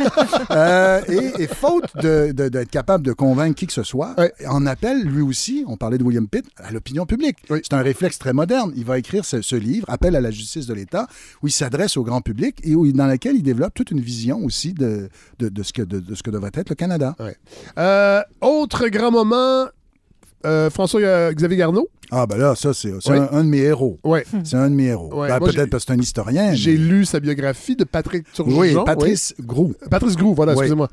Euh, L'an dernier. Oui. Euh, Oui. Et bon, vous rappelez le contexte, parce que je sais que moi, bon, j'ai 50 ans, là, il y a une certaine époque, dans les cours d'histoire, Garneau, on le mettait de côté. Ah bon? Parce que c'était un peu une histoire nationalo-nationaliste. Ah bon? Ah oui, c'est Oui. comme ça? Ah oui, Oui. ben, ce qu'on disait avez- tout à l'heure. Vous avez Oui, encore, oui. vous avez de la chance parce que moi, Garneau, on m'a jamais parlé de lui à l'école d'aucune façon. Oui, au cégep, moi, Euh, j'ai eu un Groux, prof. Groux, Ouais. on- Oui. oui. poussiéreux, dangereux, mais on me disait, on m'a jamais rien, non, je ne savais même pas à peu près qu'il existait. Mais mal non, à mais vous rappelez, c'est ça qui est intéressant dans votre livre, vous rappelez le contexte. Oui, alors c'est un contexte épouvantable. C'est un autodidacte, faut pas l'oublier. C'est ça, mais c'est parce que je trouve que nous, les, les historiens de métier, on a tellement de, de chance. tu sais, On a, on a une sécurité euh, d'emploi, on a des éditeurs, Oui. on a des bourses de recherche, on a des archivistes Oui. qui travaillent avec nous, Oui. qui peuvent nous aider. Tout à fait. Garneau a rien de ça. Non. Il n'y a pas d'université. Il le fait en dilettante. Il le fait en. C'est un notaire. Absolument. Il le fait le soir. Euh. C'est un notaire qui travaille pour la ville de Québec. Oui, il n'y a pas, pas une grande carrière de notaire non plus. Là. C'est- ben les affaires non. vont pas si... C'est un, X de l'époque. Oui. C'est un X, c'est un travailleur autonome. Oui, tout à fait. Mais oui, C'est vrai. Il y a une job, il y a une job steady sur Oui. le tard. Oui. Euh, en 44, en 1844. Moi, je navigue dans les siècles, hein, mais Oui. euh, 1844. Et là, ben, l'année suivante, il publie son premier volume. Et, et franchement, c'est, je comprends pas pourquoi on n'a pas une version de poche. Là, appel à un éditeur. là, il faut rééditer la, la- la première ou la troisième parce qu'il en a publié trois de son vivant. Il y a eu trois éditions de son Oui. vivant. Il faut absolument qu'on ait accès à ça. Oui. Euh, et pourtant, longtemps, il a été publié. Les autorités, en fait, c'était le livre. Ben oui. Alors, Scolaire. avant lui, il y avait eu un seul qui avait tenté une synthèse. C'était un dénommé Charlevoix, un père jésuite. Oui. Et, euh, mais là, c'était la première fois qu'un Canadien français racontait l'histoire des Canadiens français avec autant de, sais, avec une volonté de synthèse totale, avec aussi une belle plume. Oui. Il Oui, écrit, oui, oui, il écrit très, très bien. C'est un littéraire parce qu'il a fait des poèmes. exact, il a- exact. C'est quelqu'un qui écrivait. Oui, avant alors, tout, si vous comparez ça avec des historiens du 19e siècle comme Benjamin Sult ou comme, euh, comme euh, Joseph-Baptiste Ferland, ça nous tombe des mains. Oui. Mais quand on lit Garneau, franchement, Oui. On- c'est- non, ça tient la route, c'est beau. Évidemment, c'est daté du point de vue de l'historiographie, Oui. mais c'est vraiment un livre euh, que- qu'il faudrait rééditer. Autre moment important, Honoré Mercier ou les origines de l'autonomisme québécois. Euh, chose euh, qui m'a vraiment intéressé. Bon, euh, Honoré Mercier euh, a été journaliste au Courrier de Saint-Hyacinthe. Je viens de Saint-Hyacinthe, alors Ah. moi, c'est une figure euh, importante. Mais bon, il y, a y a plein de choses que, que- que j'ignorais. Entre autres, cette idée de conférence interprovinciale. Oui. C'est lui, Ben oui, le premier. c'est le premier. Évidemment, je vais, je vais trahir mon âge, mais à une certaine époque, dans la vie politique, c'était très important, les conférences interprovinciales, dans les années 70-80. Dans les bye-bye, il y avait Mhm. des- de longs sketchs sur les conférences interprovinciales. Ben ouais, parce et que- les ministres, au Québec et au fédéral, euh, on, on attendait de voir qui allait être nommé pour ces postes-là, parce que ça allait euh, occuper une bonne partie de l'année. Aujourd'hui, on est moins là-dedans. Oui, ça, Mais- c'est clair. Et on se Euh, rappelle, euh, mais c'est drôle parce que bon, il y a le- le- la COP 26 et la conférence dans votre euh, dans, dans- dans ce chapitre-là. Vous nous rappelez que c'était euh, plusieurs jours, il y avait un Oui. face, il y avait des banquets, Oui. euh, c'était à Québec, euh, Honoré Beaugrand arrive. euh, oui, le- le- avec le- son club de racketteurs. Oui, voilà, il y a un film de Gilles Groux, d'ailleurs, Oui. sur le club de C'est racketteurs. vrai, Oui. c'est vrai. Parlons un peu d'Honoré Honoré Mercier de cette Ben, époque-là. moi, moi c'est un personnage que, que j'ai beaucoup, beaucoup d'affection pour Honoré Mercier. Il me fait un peu... Vous savez, c'est un contemporain de, de Edmond Rostand. C'est un peu un Cyrano de Bergerac. Oui. Euh, D'abord, c'est le seul premier ministre dont on, dont on a publié les lettres d'amour à sa jeune Léopoldine, Oui. emportée par une maladie euh, dans la vingtaine, malheureusement. Donc, on a des traces d'un premier ministre qui a écrit des belles lettres d'amour. C'est beau, c'est rare. Ensuite, c'était un homme qui avait beaucoup de panache. Oui. Et qui avait à la fois une compréhension des grands enjeux au plan euh, politique, euh, et- et comme journaliste, il pouvait, euh, mais aussi une habileté tec- tactique. Ouais. Hein, Donc, euh, parce que C'est là, quand quand même assez rare que toutes ces qualités oui. soient réunies chez un même homme ou- Exactement. ou une même femme. Exactement, et c'est c'est très rare. Et lui, il faut comprendre que quand il arrive en politique, les, les conservateurs occupent toute la place. Autant à Québec qu'à Ottawa, c'est le parti naturel de gouvernement. Donc, ça, c'est vraiment difficile. Et les libéraux sont accusés d'être des anticléricaux, des rouges, donc des pseudo-révolutionnaires. L'Église se méfie d'eux. Donc, ils ont une mauvaise réputation. Et lui doit montrer que les libéraux, il peut y avoir une version modérée du Ouais. libéralisme, qu'on n'est pas obligé de rejeter l'Église et, et le clergé. Lui-même a fait son- ses études au Collège Sainte-Marie, il est proche des Jésuites. Donc, il essaie de, de- de- de changer l'image, mais ça lui prend un événement pour, Ouais. ca- pour canaliser. Et cet événement, ce sera euh, la mort de euh, la pendaison de Louis Riel. Ouais. Et, et en même temps, il aurait pu ne pas être capable de capitaliser là-dessus, Ouais. mais là, il a, il a cette espèce de force pour rallier à lui les nationaux pour dire, écoutez, vous êtes peut-être du Parti conservateur, mais vous êtes des bons Canadiens français, Ouais. joignez-vous à moi. Et il crée une coalition, hein, on connaît Oui. ça, euh, coalition qui s'appelle le Parti national, hein, ça aussi. bon. Et euh, il veut faire le- la, la jonction entre des libéraux et des conservateurs qui ne se reconnaissent pas dans la décision de John A. MacDonald. Et une- un de ses engagements, avant de prendre le pouvoir en 80 1887, c'est de tenir la première grande conférence interprovinciale. Mais c'était assez audacieux puisque ça voulait dire qu'il pouvait y avoir une autre vision de la Confédération Voilà. que celle des conservateurs centralisateurs de fait. John A. MacDonald. Tout à fait. Et on, sera- et, euh, on parle de contingence. C'est une époque où le Manitoba aurait pu devenir une province francophone. Absolument. Oui. Oui, c'était l'idée même d'encercler l'Ontario dans certains milieux nationalistes. Ça, Raté. ça, oui. Donc, euh, oui, tout à fait. Euh, et puis. euh, Bon, c'est pas arrivé, mais. Oui. Mais vous, c'est Là pour ça que je aussi, trouve ça c'est la contingence. Ben oui. Je trouve ça super intéressant. Autre événement, euh, 1907, création des HEC. Oui. Euh, Bonne pourquoi? idée! Mais. Non, non, mais, non, non, mais non, ce que je veux dire, c'est qu'on on pense pas. Parce que peut-être qu'aujourd'hui, les HEC ne sont peut-être plus l'é- l'école qu'elle a déjà été. Parce que, bon, euh, tout le débat sur les- la formation anglophone Mm-hmm. qu'on donne, bon. Euh, mais à l'époque, et on parlait des protestants tantôt, le- Ouais. le- le- ce manque-là de connaissances. Alors, très a- tôt. Oui, voilà. Très, très tôt, les Canadiens français comprennent, ou enfin une partie de l'élite, comprennent que sans l'économie, on est un peu foutu, Oui. que notre redressement euh, passe, ou notre affirmation passe aussi par l'économie. Oui. C'est la révolution industrielle. Oui, mais, Euh, mais c'est parce que dans notre, on est de la même génération. Dans la mémoire de la Révolution tranquille, Oui. on a l'impression que tout ça émerge juste dans Oui. les années 60. Tout à fait. Qu'avant, il y en a que les curés, puis Oui. les curés, ils aiment Les pas avocats, l'argent. puis les médecins. Puis, exactement, puis que l'argent, on, on- confie ça aux Anglais. Alors que là, on voit, quand on gratte un peu, on voit que dès Étienne Parent, premier sociologue, milieu du 19e siècle, il y a un certain nombre de, de- de gens qui vont dire non, non, non, il faut, il faut s'occuper d'économie. Et on va créer la première chambre de commerce francophone en 1886. Oui. Qui est un des cofondateurs, la- la- l'arrière-grand-père de Damas. Jacques Parizeau. Damas Parizeau. Exactement, c'est là Oui. qu'on voit que tout est dans tout. Oui. Euh, Mais pourquoi on crée la chambre de commerce, vous le dites dans votre ben, livre? ben, parce que le Montreal Board of Trade, euh. Mais je trouve ça fou parce qu'aujourd'hui, On on, se parle, on est là-dedans avec cette histoire d'Air Canada. De- C'est complètement fou de réaliser que dès 1907, c'est une préoccupation majeure. Alors, c'est ça. Donc, la, la Chambre de commerce francophone va très tôt dire ben, ça nous prend une école de commerce. Et le clergé n'est pas tout à fait chaud. Ben, C'est-à-dire, le clergé et, et- et certains euh, nationalistes Oui. comme euh, Armand Lavergne Oui, craignent euh, une espèce de. Parce que tout ce qui échappe à l'Église est suspect. tout à fait. Euh, Il y a deux, il y a, il y a des gens qui se méfient de, de l'État pour des raisons très différentes.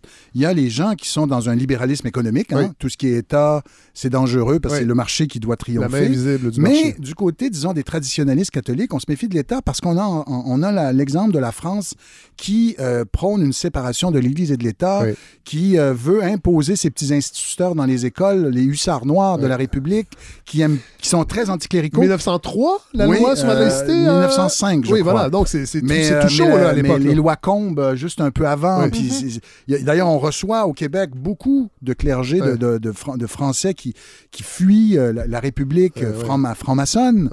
Bon, alors, donc, euh, on se méfie de l'État. C'est pas les plus progressistes, hein? C'est Ah ben, ces religieux-là Ceux, qui ceux- qu'on reçoit, euh, c'est pas eux qui nous parlent en, en bien de la République. pas vraiment. Euh, ils, nous disent de vraiment nous méfier. Oui, Et oui. d'ailleurs, il y avait un politicien à la fin du 19e siècle, on, on parle de, on parle de, de- de- de l'école, hein, qui était sous la ch- ch- chape de, l'Église. Il disait L'éducation, c'est trop important pour être laissé entre les mains des politiciens.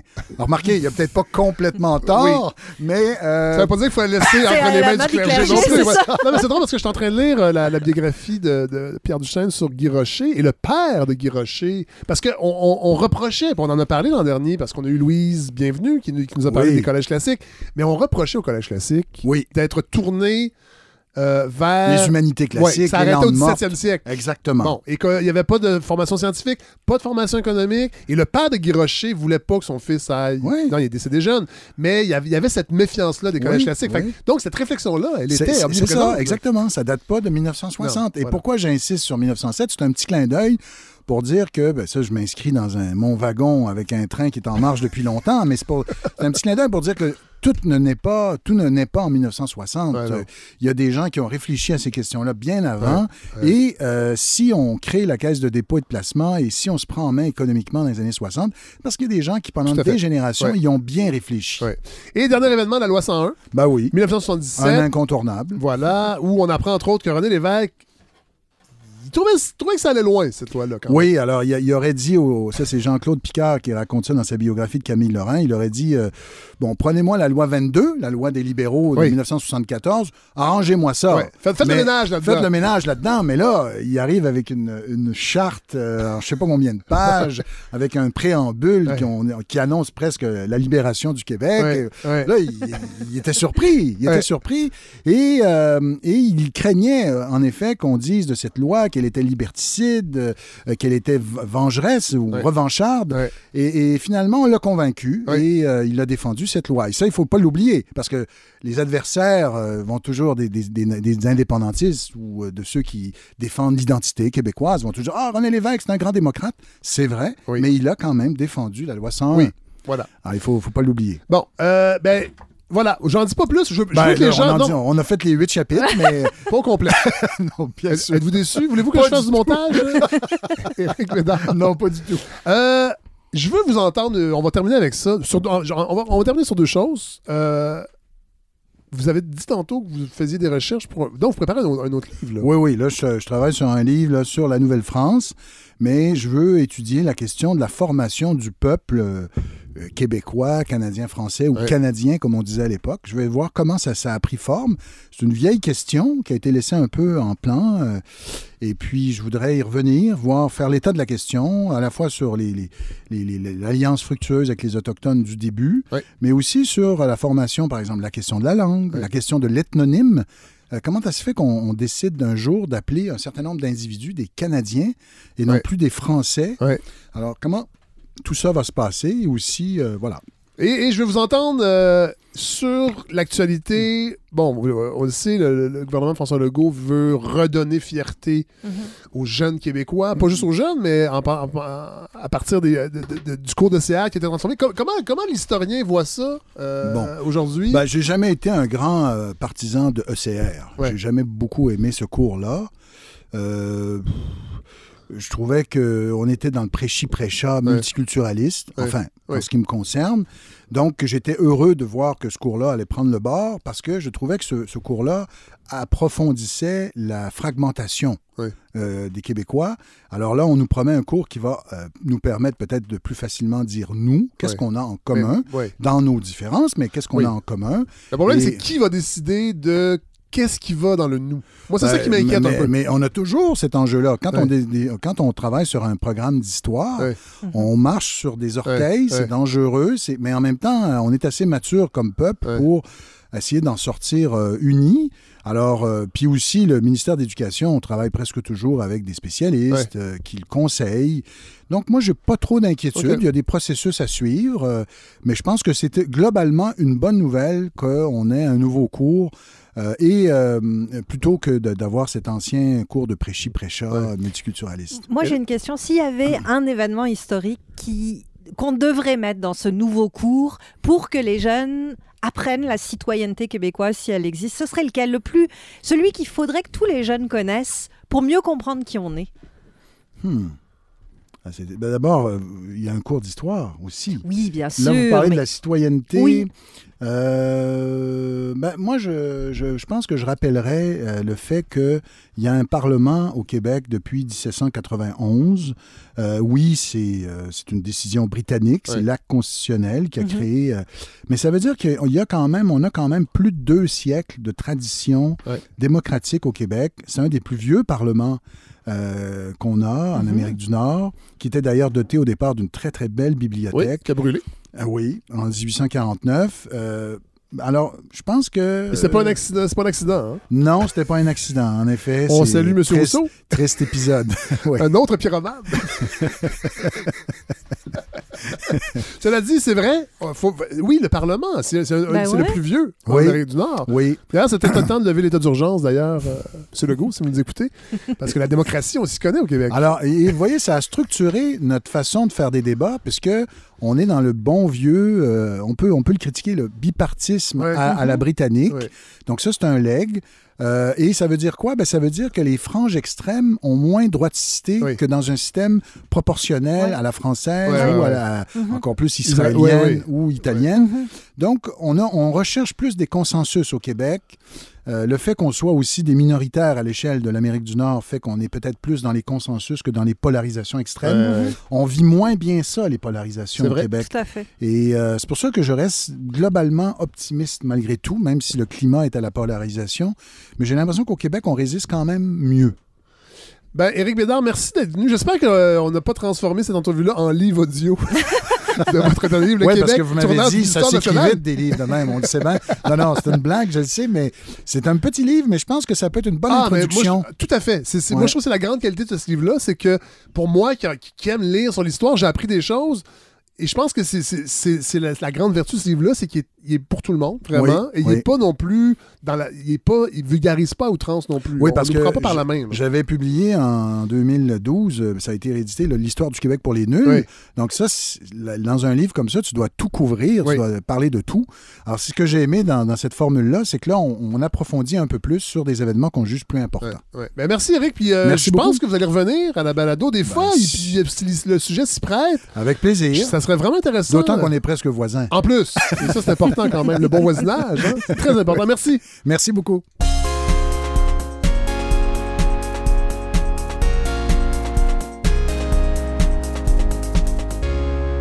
Bon, avant d'aller euh, rejoindre Philippe Couture pour parler de la Pologne, petit mot sur la campagne de financement. Ouais, je vous ai pas beaucoup, euh, je vous ai pas beaucoup harcelé avec cette, avec cette campagne-là, mais là, je vais le faire un peu parce qu'il y a un petit ralentissement. Je dois l'avouer, on est autour de 47-48 là, J'ai euh, pas comptabilisé les chiffres de ce matin. Il y a quelques dons qui sont rentrés, mais J'aurais aimé dépasser au moins le 50% cette semaine. Euh, on sait l'objectif, je l'ai déjà dit, 80 000 Objectif ambitieux.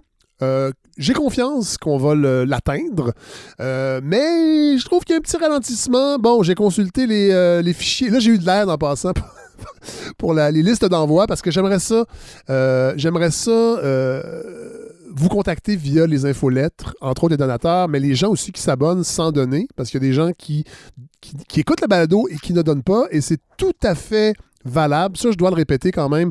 Euh, je veux garder ce projet-là gratuit. Je veux que les épisodes dans leur intégral- intégralité soient gratuits. Mais euh, je sais depuis le début qu'il y a une communauté de gens qui sont prêts à supporter financièrement ce projet-là, euh, qui sont derrière ce projet-là. Donc, c'est vous que je, je sollicite avec ce, ce petit message-là. Parce que l'an dernier, on était à peu près 1200 donateurs. Et là, euh, je, vois qu'il y a plusieurs centaines de personnes qui n'ont pas renouvelé leur participation financière. Bon, évidemment, je ne dis pas qu'ils ne le feront pas. Peut-être que la balado est moins bonne qu'elle l'était. Moi, je pense pas. En tout cas, si je me fais au commentaire, elle semble se bonifier. Mais euh, euh, j'aimerais lancer particulièrement un appel aux gens qui ont donné l'an dernier, qui ont supporté le projet et qui n'ont pas. Euh, qui n'ont pas envoyé leur don encore cette année. J'aimerais ça, j'aimerais ça vous, lire par courriel, vous re- recevoir évidemment vos participations pour qu'on dépasse au moins le 50% euh, pour entamer le mois de novembre. Ça me ferait vraiment, vraiment plaisir. Je rappelle, euh, ce projet-là, tout le monde est, euh, tout le monde est payé avec des cachets, entre autres, des chroniqueurs et les chroniqueuses, des cachets qui sont équivalents à ce qu'on trouve, entre autres, à Radio-Canada. Donc, c'est pas des, cachets symboliques. Moi, je veux vraiment récompenser le travail des chroniqueurs et des chroniqueuses qui font vraiment un travail formidable. Euh, et je ne veux pas mettre de publicité dans ce projet-là. Je reçois des quelques demandes régulièrement pour de la publicité euh, et je veux garder cet espace-là libre de publicité. Il n'y a pas vraiment de subvention également pour la balado. Et, je- je vous avoue, j'ai pas envie d'en demander non plus, même s'il y en avait. J'a- J'aimerais en fait gagner ce pari de que ce projet-là soit. Il est indépendant. Il est, indépendant d'esprit, mais j'aimerais ça que cette indépendance-là se manifeste par un support de la part des auditeurs et des auditrices. Alors voilà, vous allez sur le fredsavard.com. Il y, a plusieurs façons de donner. Vous pouvez donner de façon mensuelle, vous pouvez donner un don unique, vous pouvez le faire via euh, les plateformes Stripe et PayPal. C'est très clair sur le site, euh, sur le fredsavard.com, comment euh, donner. On peut également envoyer un virement Interact en envoyant un courriel au baladofredsavard à gmail.com. baladofredsavard à gmail.com. Moi, je suggère au moins un don de 60 pour la saison, ce qui équivaut à peu près à 1,50 pour une quarantaine d'épisodes. Et avec 60 ben vous allez recevoir du contenu exclusif via euh, une infolettre avec vidéo.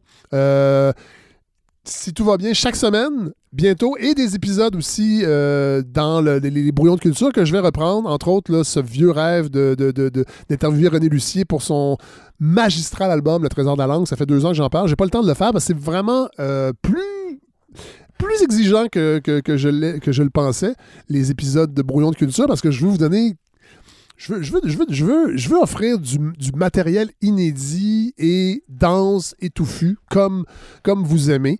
Euh, donc, euh, voilà. Euh, la campagne de financement, donc, bat son plein et je- je- j'espère pouvoir encore une fois compter sur vous parce que je sais qu'il y a des nouveaux donateurs, je le vois, des nouveaux donateurs, des nouvelles donatrices, des gens qui ont, qui ont- jamais donné depuis le début de ce projet-là. Ça, ça me fait vraiment plaisir. Et, mais j'aimerais pouvoir encore une fois m'appuyer sur ceux qui connaissent le projet, ceux qui l'écoutent depuis le début et qui le supportent. Alors voilà, euh, c'était le petit message que je voulais faire. Et là, on va rejoindre immédiatement, en direct ou presque de Bruxelles, notre nouveau collaborateur Philippe Couture.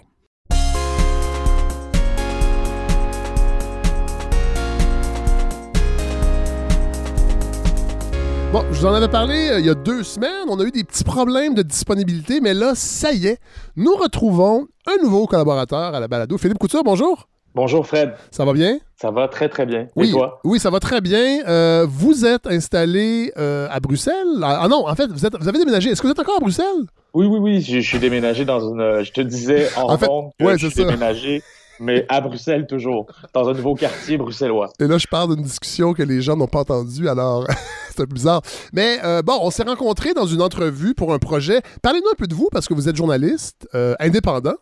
Euh, Parlez-nous un peu de vous, parce que euh, de cette rencontre-là, on a eu l'idée de cette chronique-là. Ouais, ben écoute, moi je suis journaliste euh, davantage connu à Montréal comme journaliste culturel, en même comme spécialiste euh, de théâtre, de spectacle vivant. Euh, Peut-être là que certains de- des auditeurs ont, ont pu me lire dans le Voir ou dans le Devoir à l'époque sur ces sujets-là. Euh, sauf que j'habite en Europe, à Bruxelles, en Belgique, donc plus précisément depuis presque cinq ans, et euh, j'ai varié mes activités. Donc ensemble, ce qu'on va essayer de faire, c'est de raconter un peu ce qui agite l'Europe, donc euh, des questions plutôt sociopolitiques, socioculturelles qui font euh, brasser le paysage européen. euh, et qui parfois font écho à ce qui se passe au Québec aussi. Là. Évidemment, quand on parlera de la France et de la Belgique, ben, euh, ça va être un réflexe naturel de, de se comparer. Euh, le Québec a, a souvent les yeux ouverts sur la France avec raison. Nos sociétés, bien que différentes, Oui. euh, se ressemblent Oui. aussi. En tout cas, euh, les mêmes questions, ils sont souvent euh, débattus de façon un peu différente. Donc, je pense que ça, ça va être l'un des plaisirs de cette chronique-là, c'est de voir avec quel regard intellectuel les Français parlent des mêmes questions que nous, de laïcité, de pluralisme, euh, de, du mot en haine ou de, de culture de- du bannissement. En fait, tous ces sujets-là, euh, vraiment, en ce moment, sont débattus avec autant d'ardeur au Québec comme en France, comme en Belgique, comme dans le reste de l'Europe, mais souvent d'une façon différente, avec un, un vocabulaire différent, avec un regard euh, qui, qui ne prend pas les mêmes chemins. Donc, euh, je pense qu'on s'amusera à, à décortiquer tout ça. Euh, ensemble et puis euh, à parler aussi de pays européens moins connus. Ça va être le cas de la Pologne aujourd'hui, par exemple, Voilà. des pays dont on parle moins souvent, mais qui, euh, mais où se passent des choses et où où il y a un éclairage possible sur notre monde. Oui. Donc, Philippe Couture, c'est ça, c'est ça qui m'est- c'est ça qui m'intéressait aussi de votre. Parce que vous savez, à la balado, on a des antennes euh, au Chili, euh, on était à la Colombie la, la saison dernière, on en a au Québec aussi. Et quand on s'est parlé, ben moi, je trouvais intéressant d'avoir une antenne européenne, mais aussi pour sortir un peu de l'axe euh, France, Belgique moins parce que je trouve pas que la Belgique est très très très présente dans l'actualité québécoise, mais la France, bon, euh, c'est peut-être à cause de, de Mathieu Bock-Côté, mais on entend beaucoup parler de la France. On va le faire, mais je trouve intéressant, puis vous me l'avez proposé, vous allez vous promener aussi, vous allez vous promener dans, dans, dans l'Europe. Euh, Oui. Bon, parce que c'est parce que c'est aussi Ben oui. cette idée-là d'être installé en Belgique, c'est parce que vous aimez vous promener. Et moi, ça, ça m'intéressait vraiment qu'on parle d'autres pays, entre autres, vous l'avez bien dit, la Pologne, qui n'est pas un pays qui occupe beaucoup d'espace euh, dans les médias québécois. Euh, et je trouvais, moi, en tout cas, ça, piquait ma curiosité, ne serait-ce que par un peu cette euh, tradition catholique, parce que un des. Évidemment, c'est plus très présent ici, mais ça reste dans dans le fond de, je pourrais dire, dans le fond de l'ère sociale, forcément, on, en- on s'en est extirpé avec la Révolution tranquille, mais il y, a- il y a des réflexes qui restent. Et je trouvais qu'avec la Pologne, en fait, je me demandais, est-ce qu'il y a des, des- des parallèles à faire à ce niveau-là, dans certaines façons de vivre certains faits sociaux ou certains faits culturels? Euh, et c'est pour ça que j'avais envie que vous nous en parliez.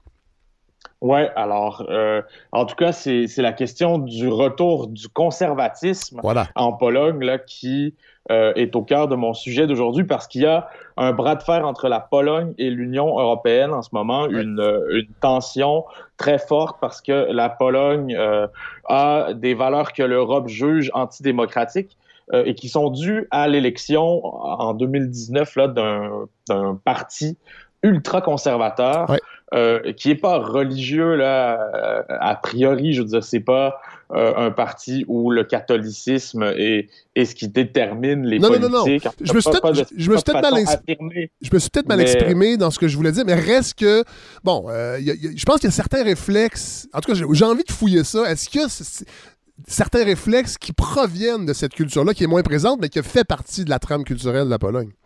Oui, certainement. Et des valeurs judéo-chrétiennes avec euh, qu'on partage avec ce pays-là, certainement, comme avec de nombreux pays euh, européens.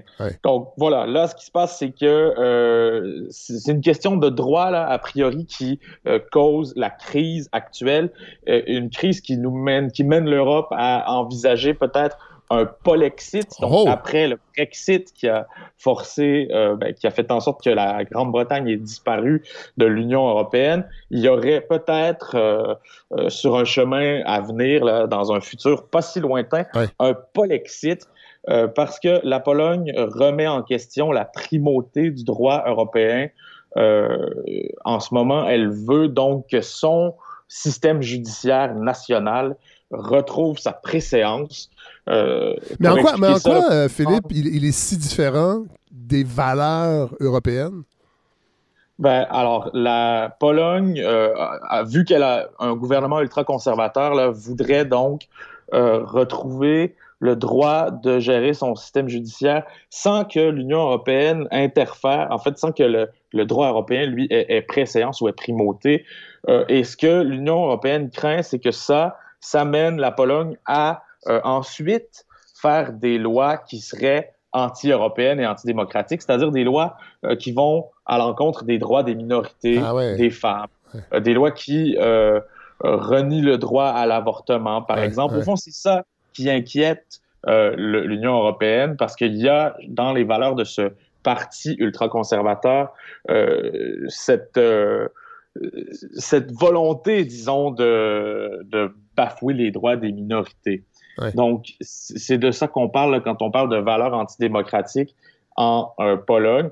Mais c'est sûr que le, le, gouvernement conservateur polonais ne dit pas pour l'instant, n'a pas entamé de procédure pour faire des lois qui bafouent les droits des minorités. Elle passe par une sorte de stratagème euh, dans le droit euh, en faisant en sorte de changer, par exemple, les règles de nomination des juges, euh, de, de, de, créer un nouveau système aussi euh, à l'intérieur de son processus judiciaire qui, selon l'Union européenne, menace l'indépendance des juges. Euh, et euh, ça, ben, c'est un principe qui irait à l'encontre de ce que prône l'Union européenne. Et en affirmant la souveraineté de son système de droit, la Pologne va aussi à l'encontre d'un principe fondateur de l'Union qui est que euh, le droit supranational européen euh, a primauté et chaque État membre de l'Union reconnaît que ce droit-là a primauté sur les lois euh, de l'État-nation. Donc c'est pour ça qu'on évoque un polexit. Si la Pologne n'est plus prête à reconnaître la primauté du droit européen, elle doit sortir. Bon, mais c'est ça qui est nouveau parce que le Brexit, ça venait de la Grande-Bretagne, ça venait euh, alors que là, c'est l'Europe en fait qui en fait qui expulserait. En fait, c'est cette idée-là qui fait son chemin. C'est que l'Europe pourrait expulser. Puis on parle de la Pologne, on, pourrait parler de la Hongrie aussi qui euh, se, a, des politiques qui se durcissent face aux valeurs européennes. Donc c'est ça qui est nouveau en fait. C'est que ça vient d'Europe. Absolument. Oui, et c'est la première fois, c'est absolument inédit dans l'histoire de l'Union européenne que euh, cette primauté du droit européen soit remise en question par l'un des pays. C'est la première fois donc que l'Union est forcée de dire à un pays membre attention, vous ne pouvez pas faire ça. Si vous le faites, euh, on va être obligé d'envisager euh, de vous éjecter en quelque sorte. Donc c'est vrai que c'est assez nouveau, que c'est inédit, euh, sauf que c'est pas si simple que ça en même temps parce que il y, a, des ambiguïtés hein, dans le traité de l'Union européenne. qui a primauté sur qui, dans quelle mesure les institutions supranationales européennes peuvent vraiment supplanter les États-nations? c'est ça le nerf de la guerre. Et puis les débats avec la Pologne mettent en lumière des ambiguïtés. Dans l'article 1 de l'Union européenne, ce qu'on lit, c'est qu'il doit y avoir une union étroite, une cohésion entre chacun des pays de l'Union. Euh, mais dans l'article 4, là, disent les observateurs euh, de, cette crise-là, euh, on prône le respect de l'égalité des États membres, le respect de leur identité nationale, le respect de leur structure fondamentale, politique et constitutionnelle. Donc, comment interpréter cet article 4? Est-ce que euh, vraiment la primauté du droit européen est absolue quand on, dit dans l'article 4 que les structures politiques et constitutionnelles de chacun des pays, chacun des États-nations doivent être respectées. Donc, c'est ça, ouvre la porte à, de grandes questions constitutionnelles ou même philosophiques sur euh, c'est quoi le rôle de l'Union européenne, quel est son pouvoir, jusqu'où peut-elle aller pour imposer ces valeurs, donc valeurs qu'on disait de respect des droits des minorités, euh, de la liberté, de la démocratie et tout ça. Euh, c'est drôle parce que ah. au début de l'épisode, avec l'historien Eric Bédard, on parlait de ça, du. En tout cas, lui voit un certain retour au grand récit national euh, dans l'histoire, en fait, dans, l'approche historique. Et ben, il faut quand même se rappeler que la, à la création de l'Union européenne, ces aspects-là de, de, de, ces questions identitaires et ces notions de souveraineté qui reviennent à l'avant-plan. Là, je ne veux pas faire de, comparaison entre, euh, entre euh, le, le, nationalisme québécois qui se transforme et qui, pour certains, penche de plus en, de plus, en plus à droite. Euh, mais reste que cette idée de se raconter, c'était peut-être moins à l'avant-plan quand l'Union européenne euh, a été créée. Dans le fond, c'était beaucoup euh, les questions économiques, de libre marché, de monnaie commune, de libre circulation des biens et des personnes qui animaient la création de l'Union européenne. Tout ce qui était identitaire et euh, les, grands récits nationaux, on pensait que c'était un petit peu mis de côté. Et là, ben, on, a l'impression peut-être que ce retour-là ben, rentre en contradiction avec l'esprit de l'Union européenne à, oui, je pense que cette, euh, cette crise avec la Pologne montre que l'Europe a changé, en effet, que l'Europe de l'époque de sa création euh, était davantage préoccupée par les questions de monnaie commune, par exemple, ou de, de libre circulation. On, on, sait bon que c'est l'absence de frontières dans, dans ce territoire-là qui était l'un des principaux, ben euh, l'un des principaux moteurs aussi de la création de l'Union européenne. Et aujourd'hui, ben, ce n'est plus tellement ça qui semble préoccuper les États-nations, les pays de l'Europe. Les questions identitaires reviennent en force, euh, les, les, questions de souveraineté nationale, parce que euh, motivées par une montée de la droite ou de, ou de certains groupuscules de droite parfois.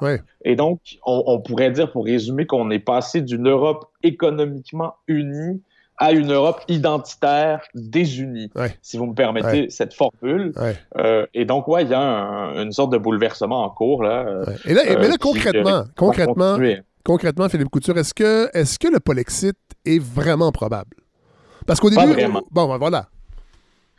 Euh, c'est une question qui est constitutionnellement intéressante à débattre, mais en vérité, les observateurs disent la Pologne ne veut pas d'un Polexit. Les Polonais n'en veulent pas. Depuis 30 ans, tous les sondages, et puis les sondages récents aussi, montrent que 80 à 90 des Polonais sont en faveur de rester dans l'Union européenne, sont attachés à l'Europe.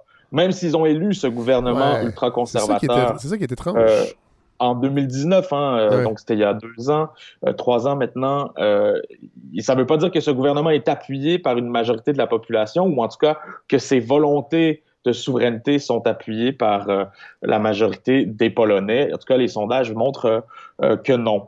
Et euh, même les dirigeants eux-mêmes veulent pas de Polexit. Hein. Ils disent que l'avenir de la Pologne est dans l'Union européenne. Donc, dans ce contexte-là, le Polexit est un peu une chimère, c'est-à-dire que ça n'arrivera pas, ce n'est pas probable mais en tout cas, ça permet de remettre en question certaines prérogatives de l'Europe sur euh, ses États membres et, ça, ça fait brasser beaucoup de questions, ça fait beaucoup de débats.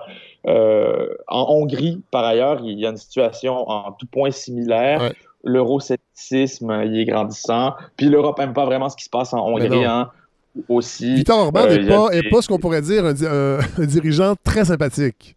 Non, voilà, il a adopté une loi que l'Europe a jugée discriminante envers les personnes LGBT. Ça s'est passé ça euh, tout récemment. L'extrême droite y est en pleine montée avec des comportements antidémocratiques qui viennent avec.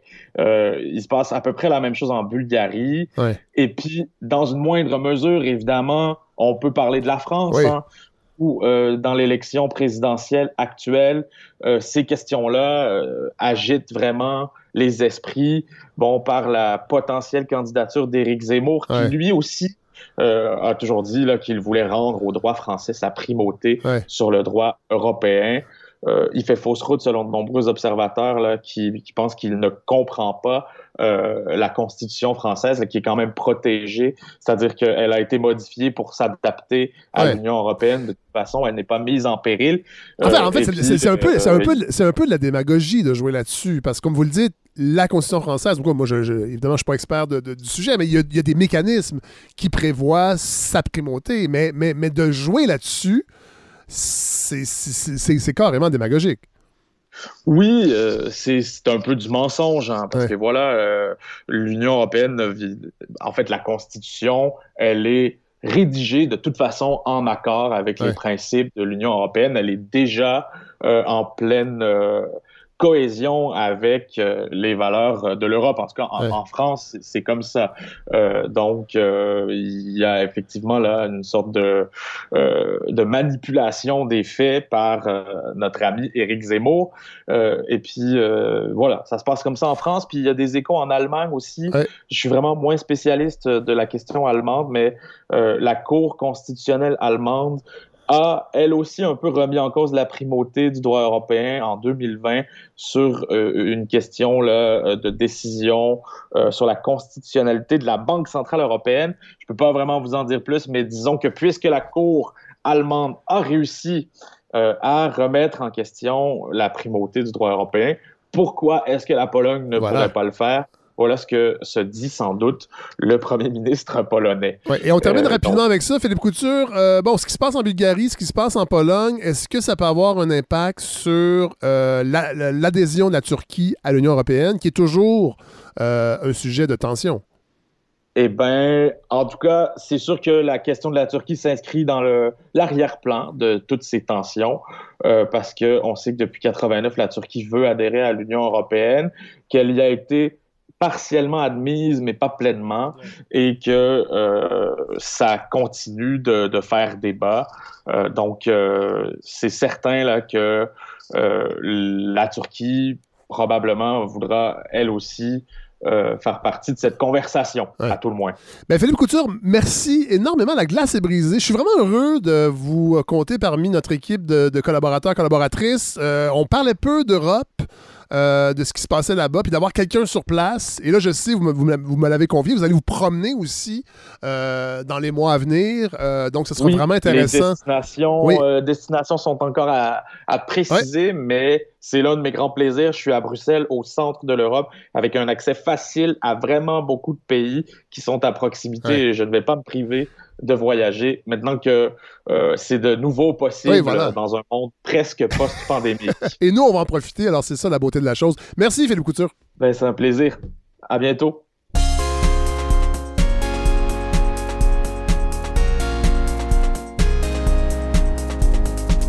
Alors voilà ce qui conclut ce sixième épisode de la saison 4 de la balado. Merci à Larry Dufresne qui encore une fois me donne tellement un coup de main euh, extraordinaire pour ce projet-là, qui co-réalise et qui fait le montage final de la balado. Merci à Andréane Obansawin qui s'occupe euh, des réseaux sociaux. Merci à Eric Bédard, à Philippe Couture, à Hélène Faradji qu'on a entendu aujourd'hui. La semaine prochaine, Alain Farah vient nous parler de son dernier roman qui dont tout le monde parle.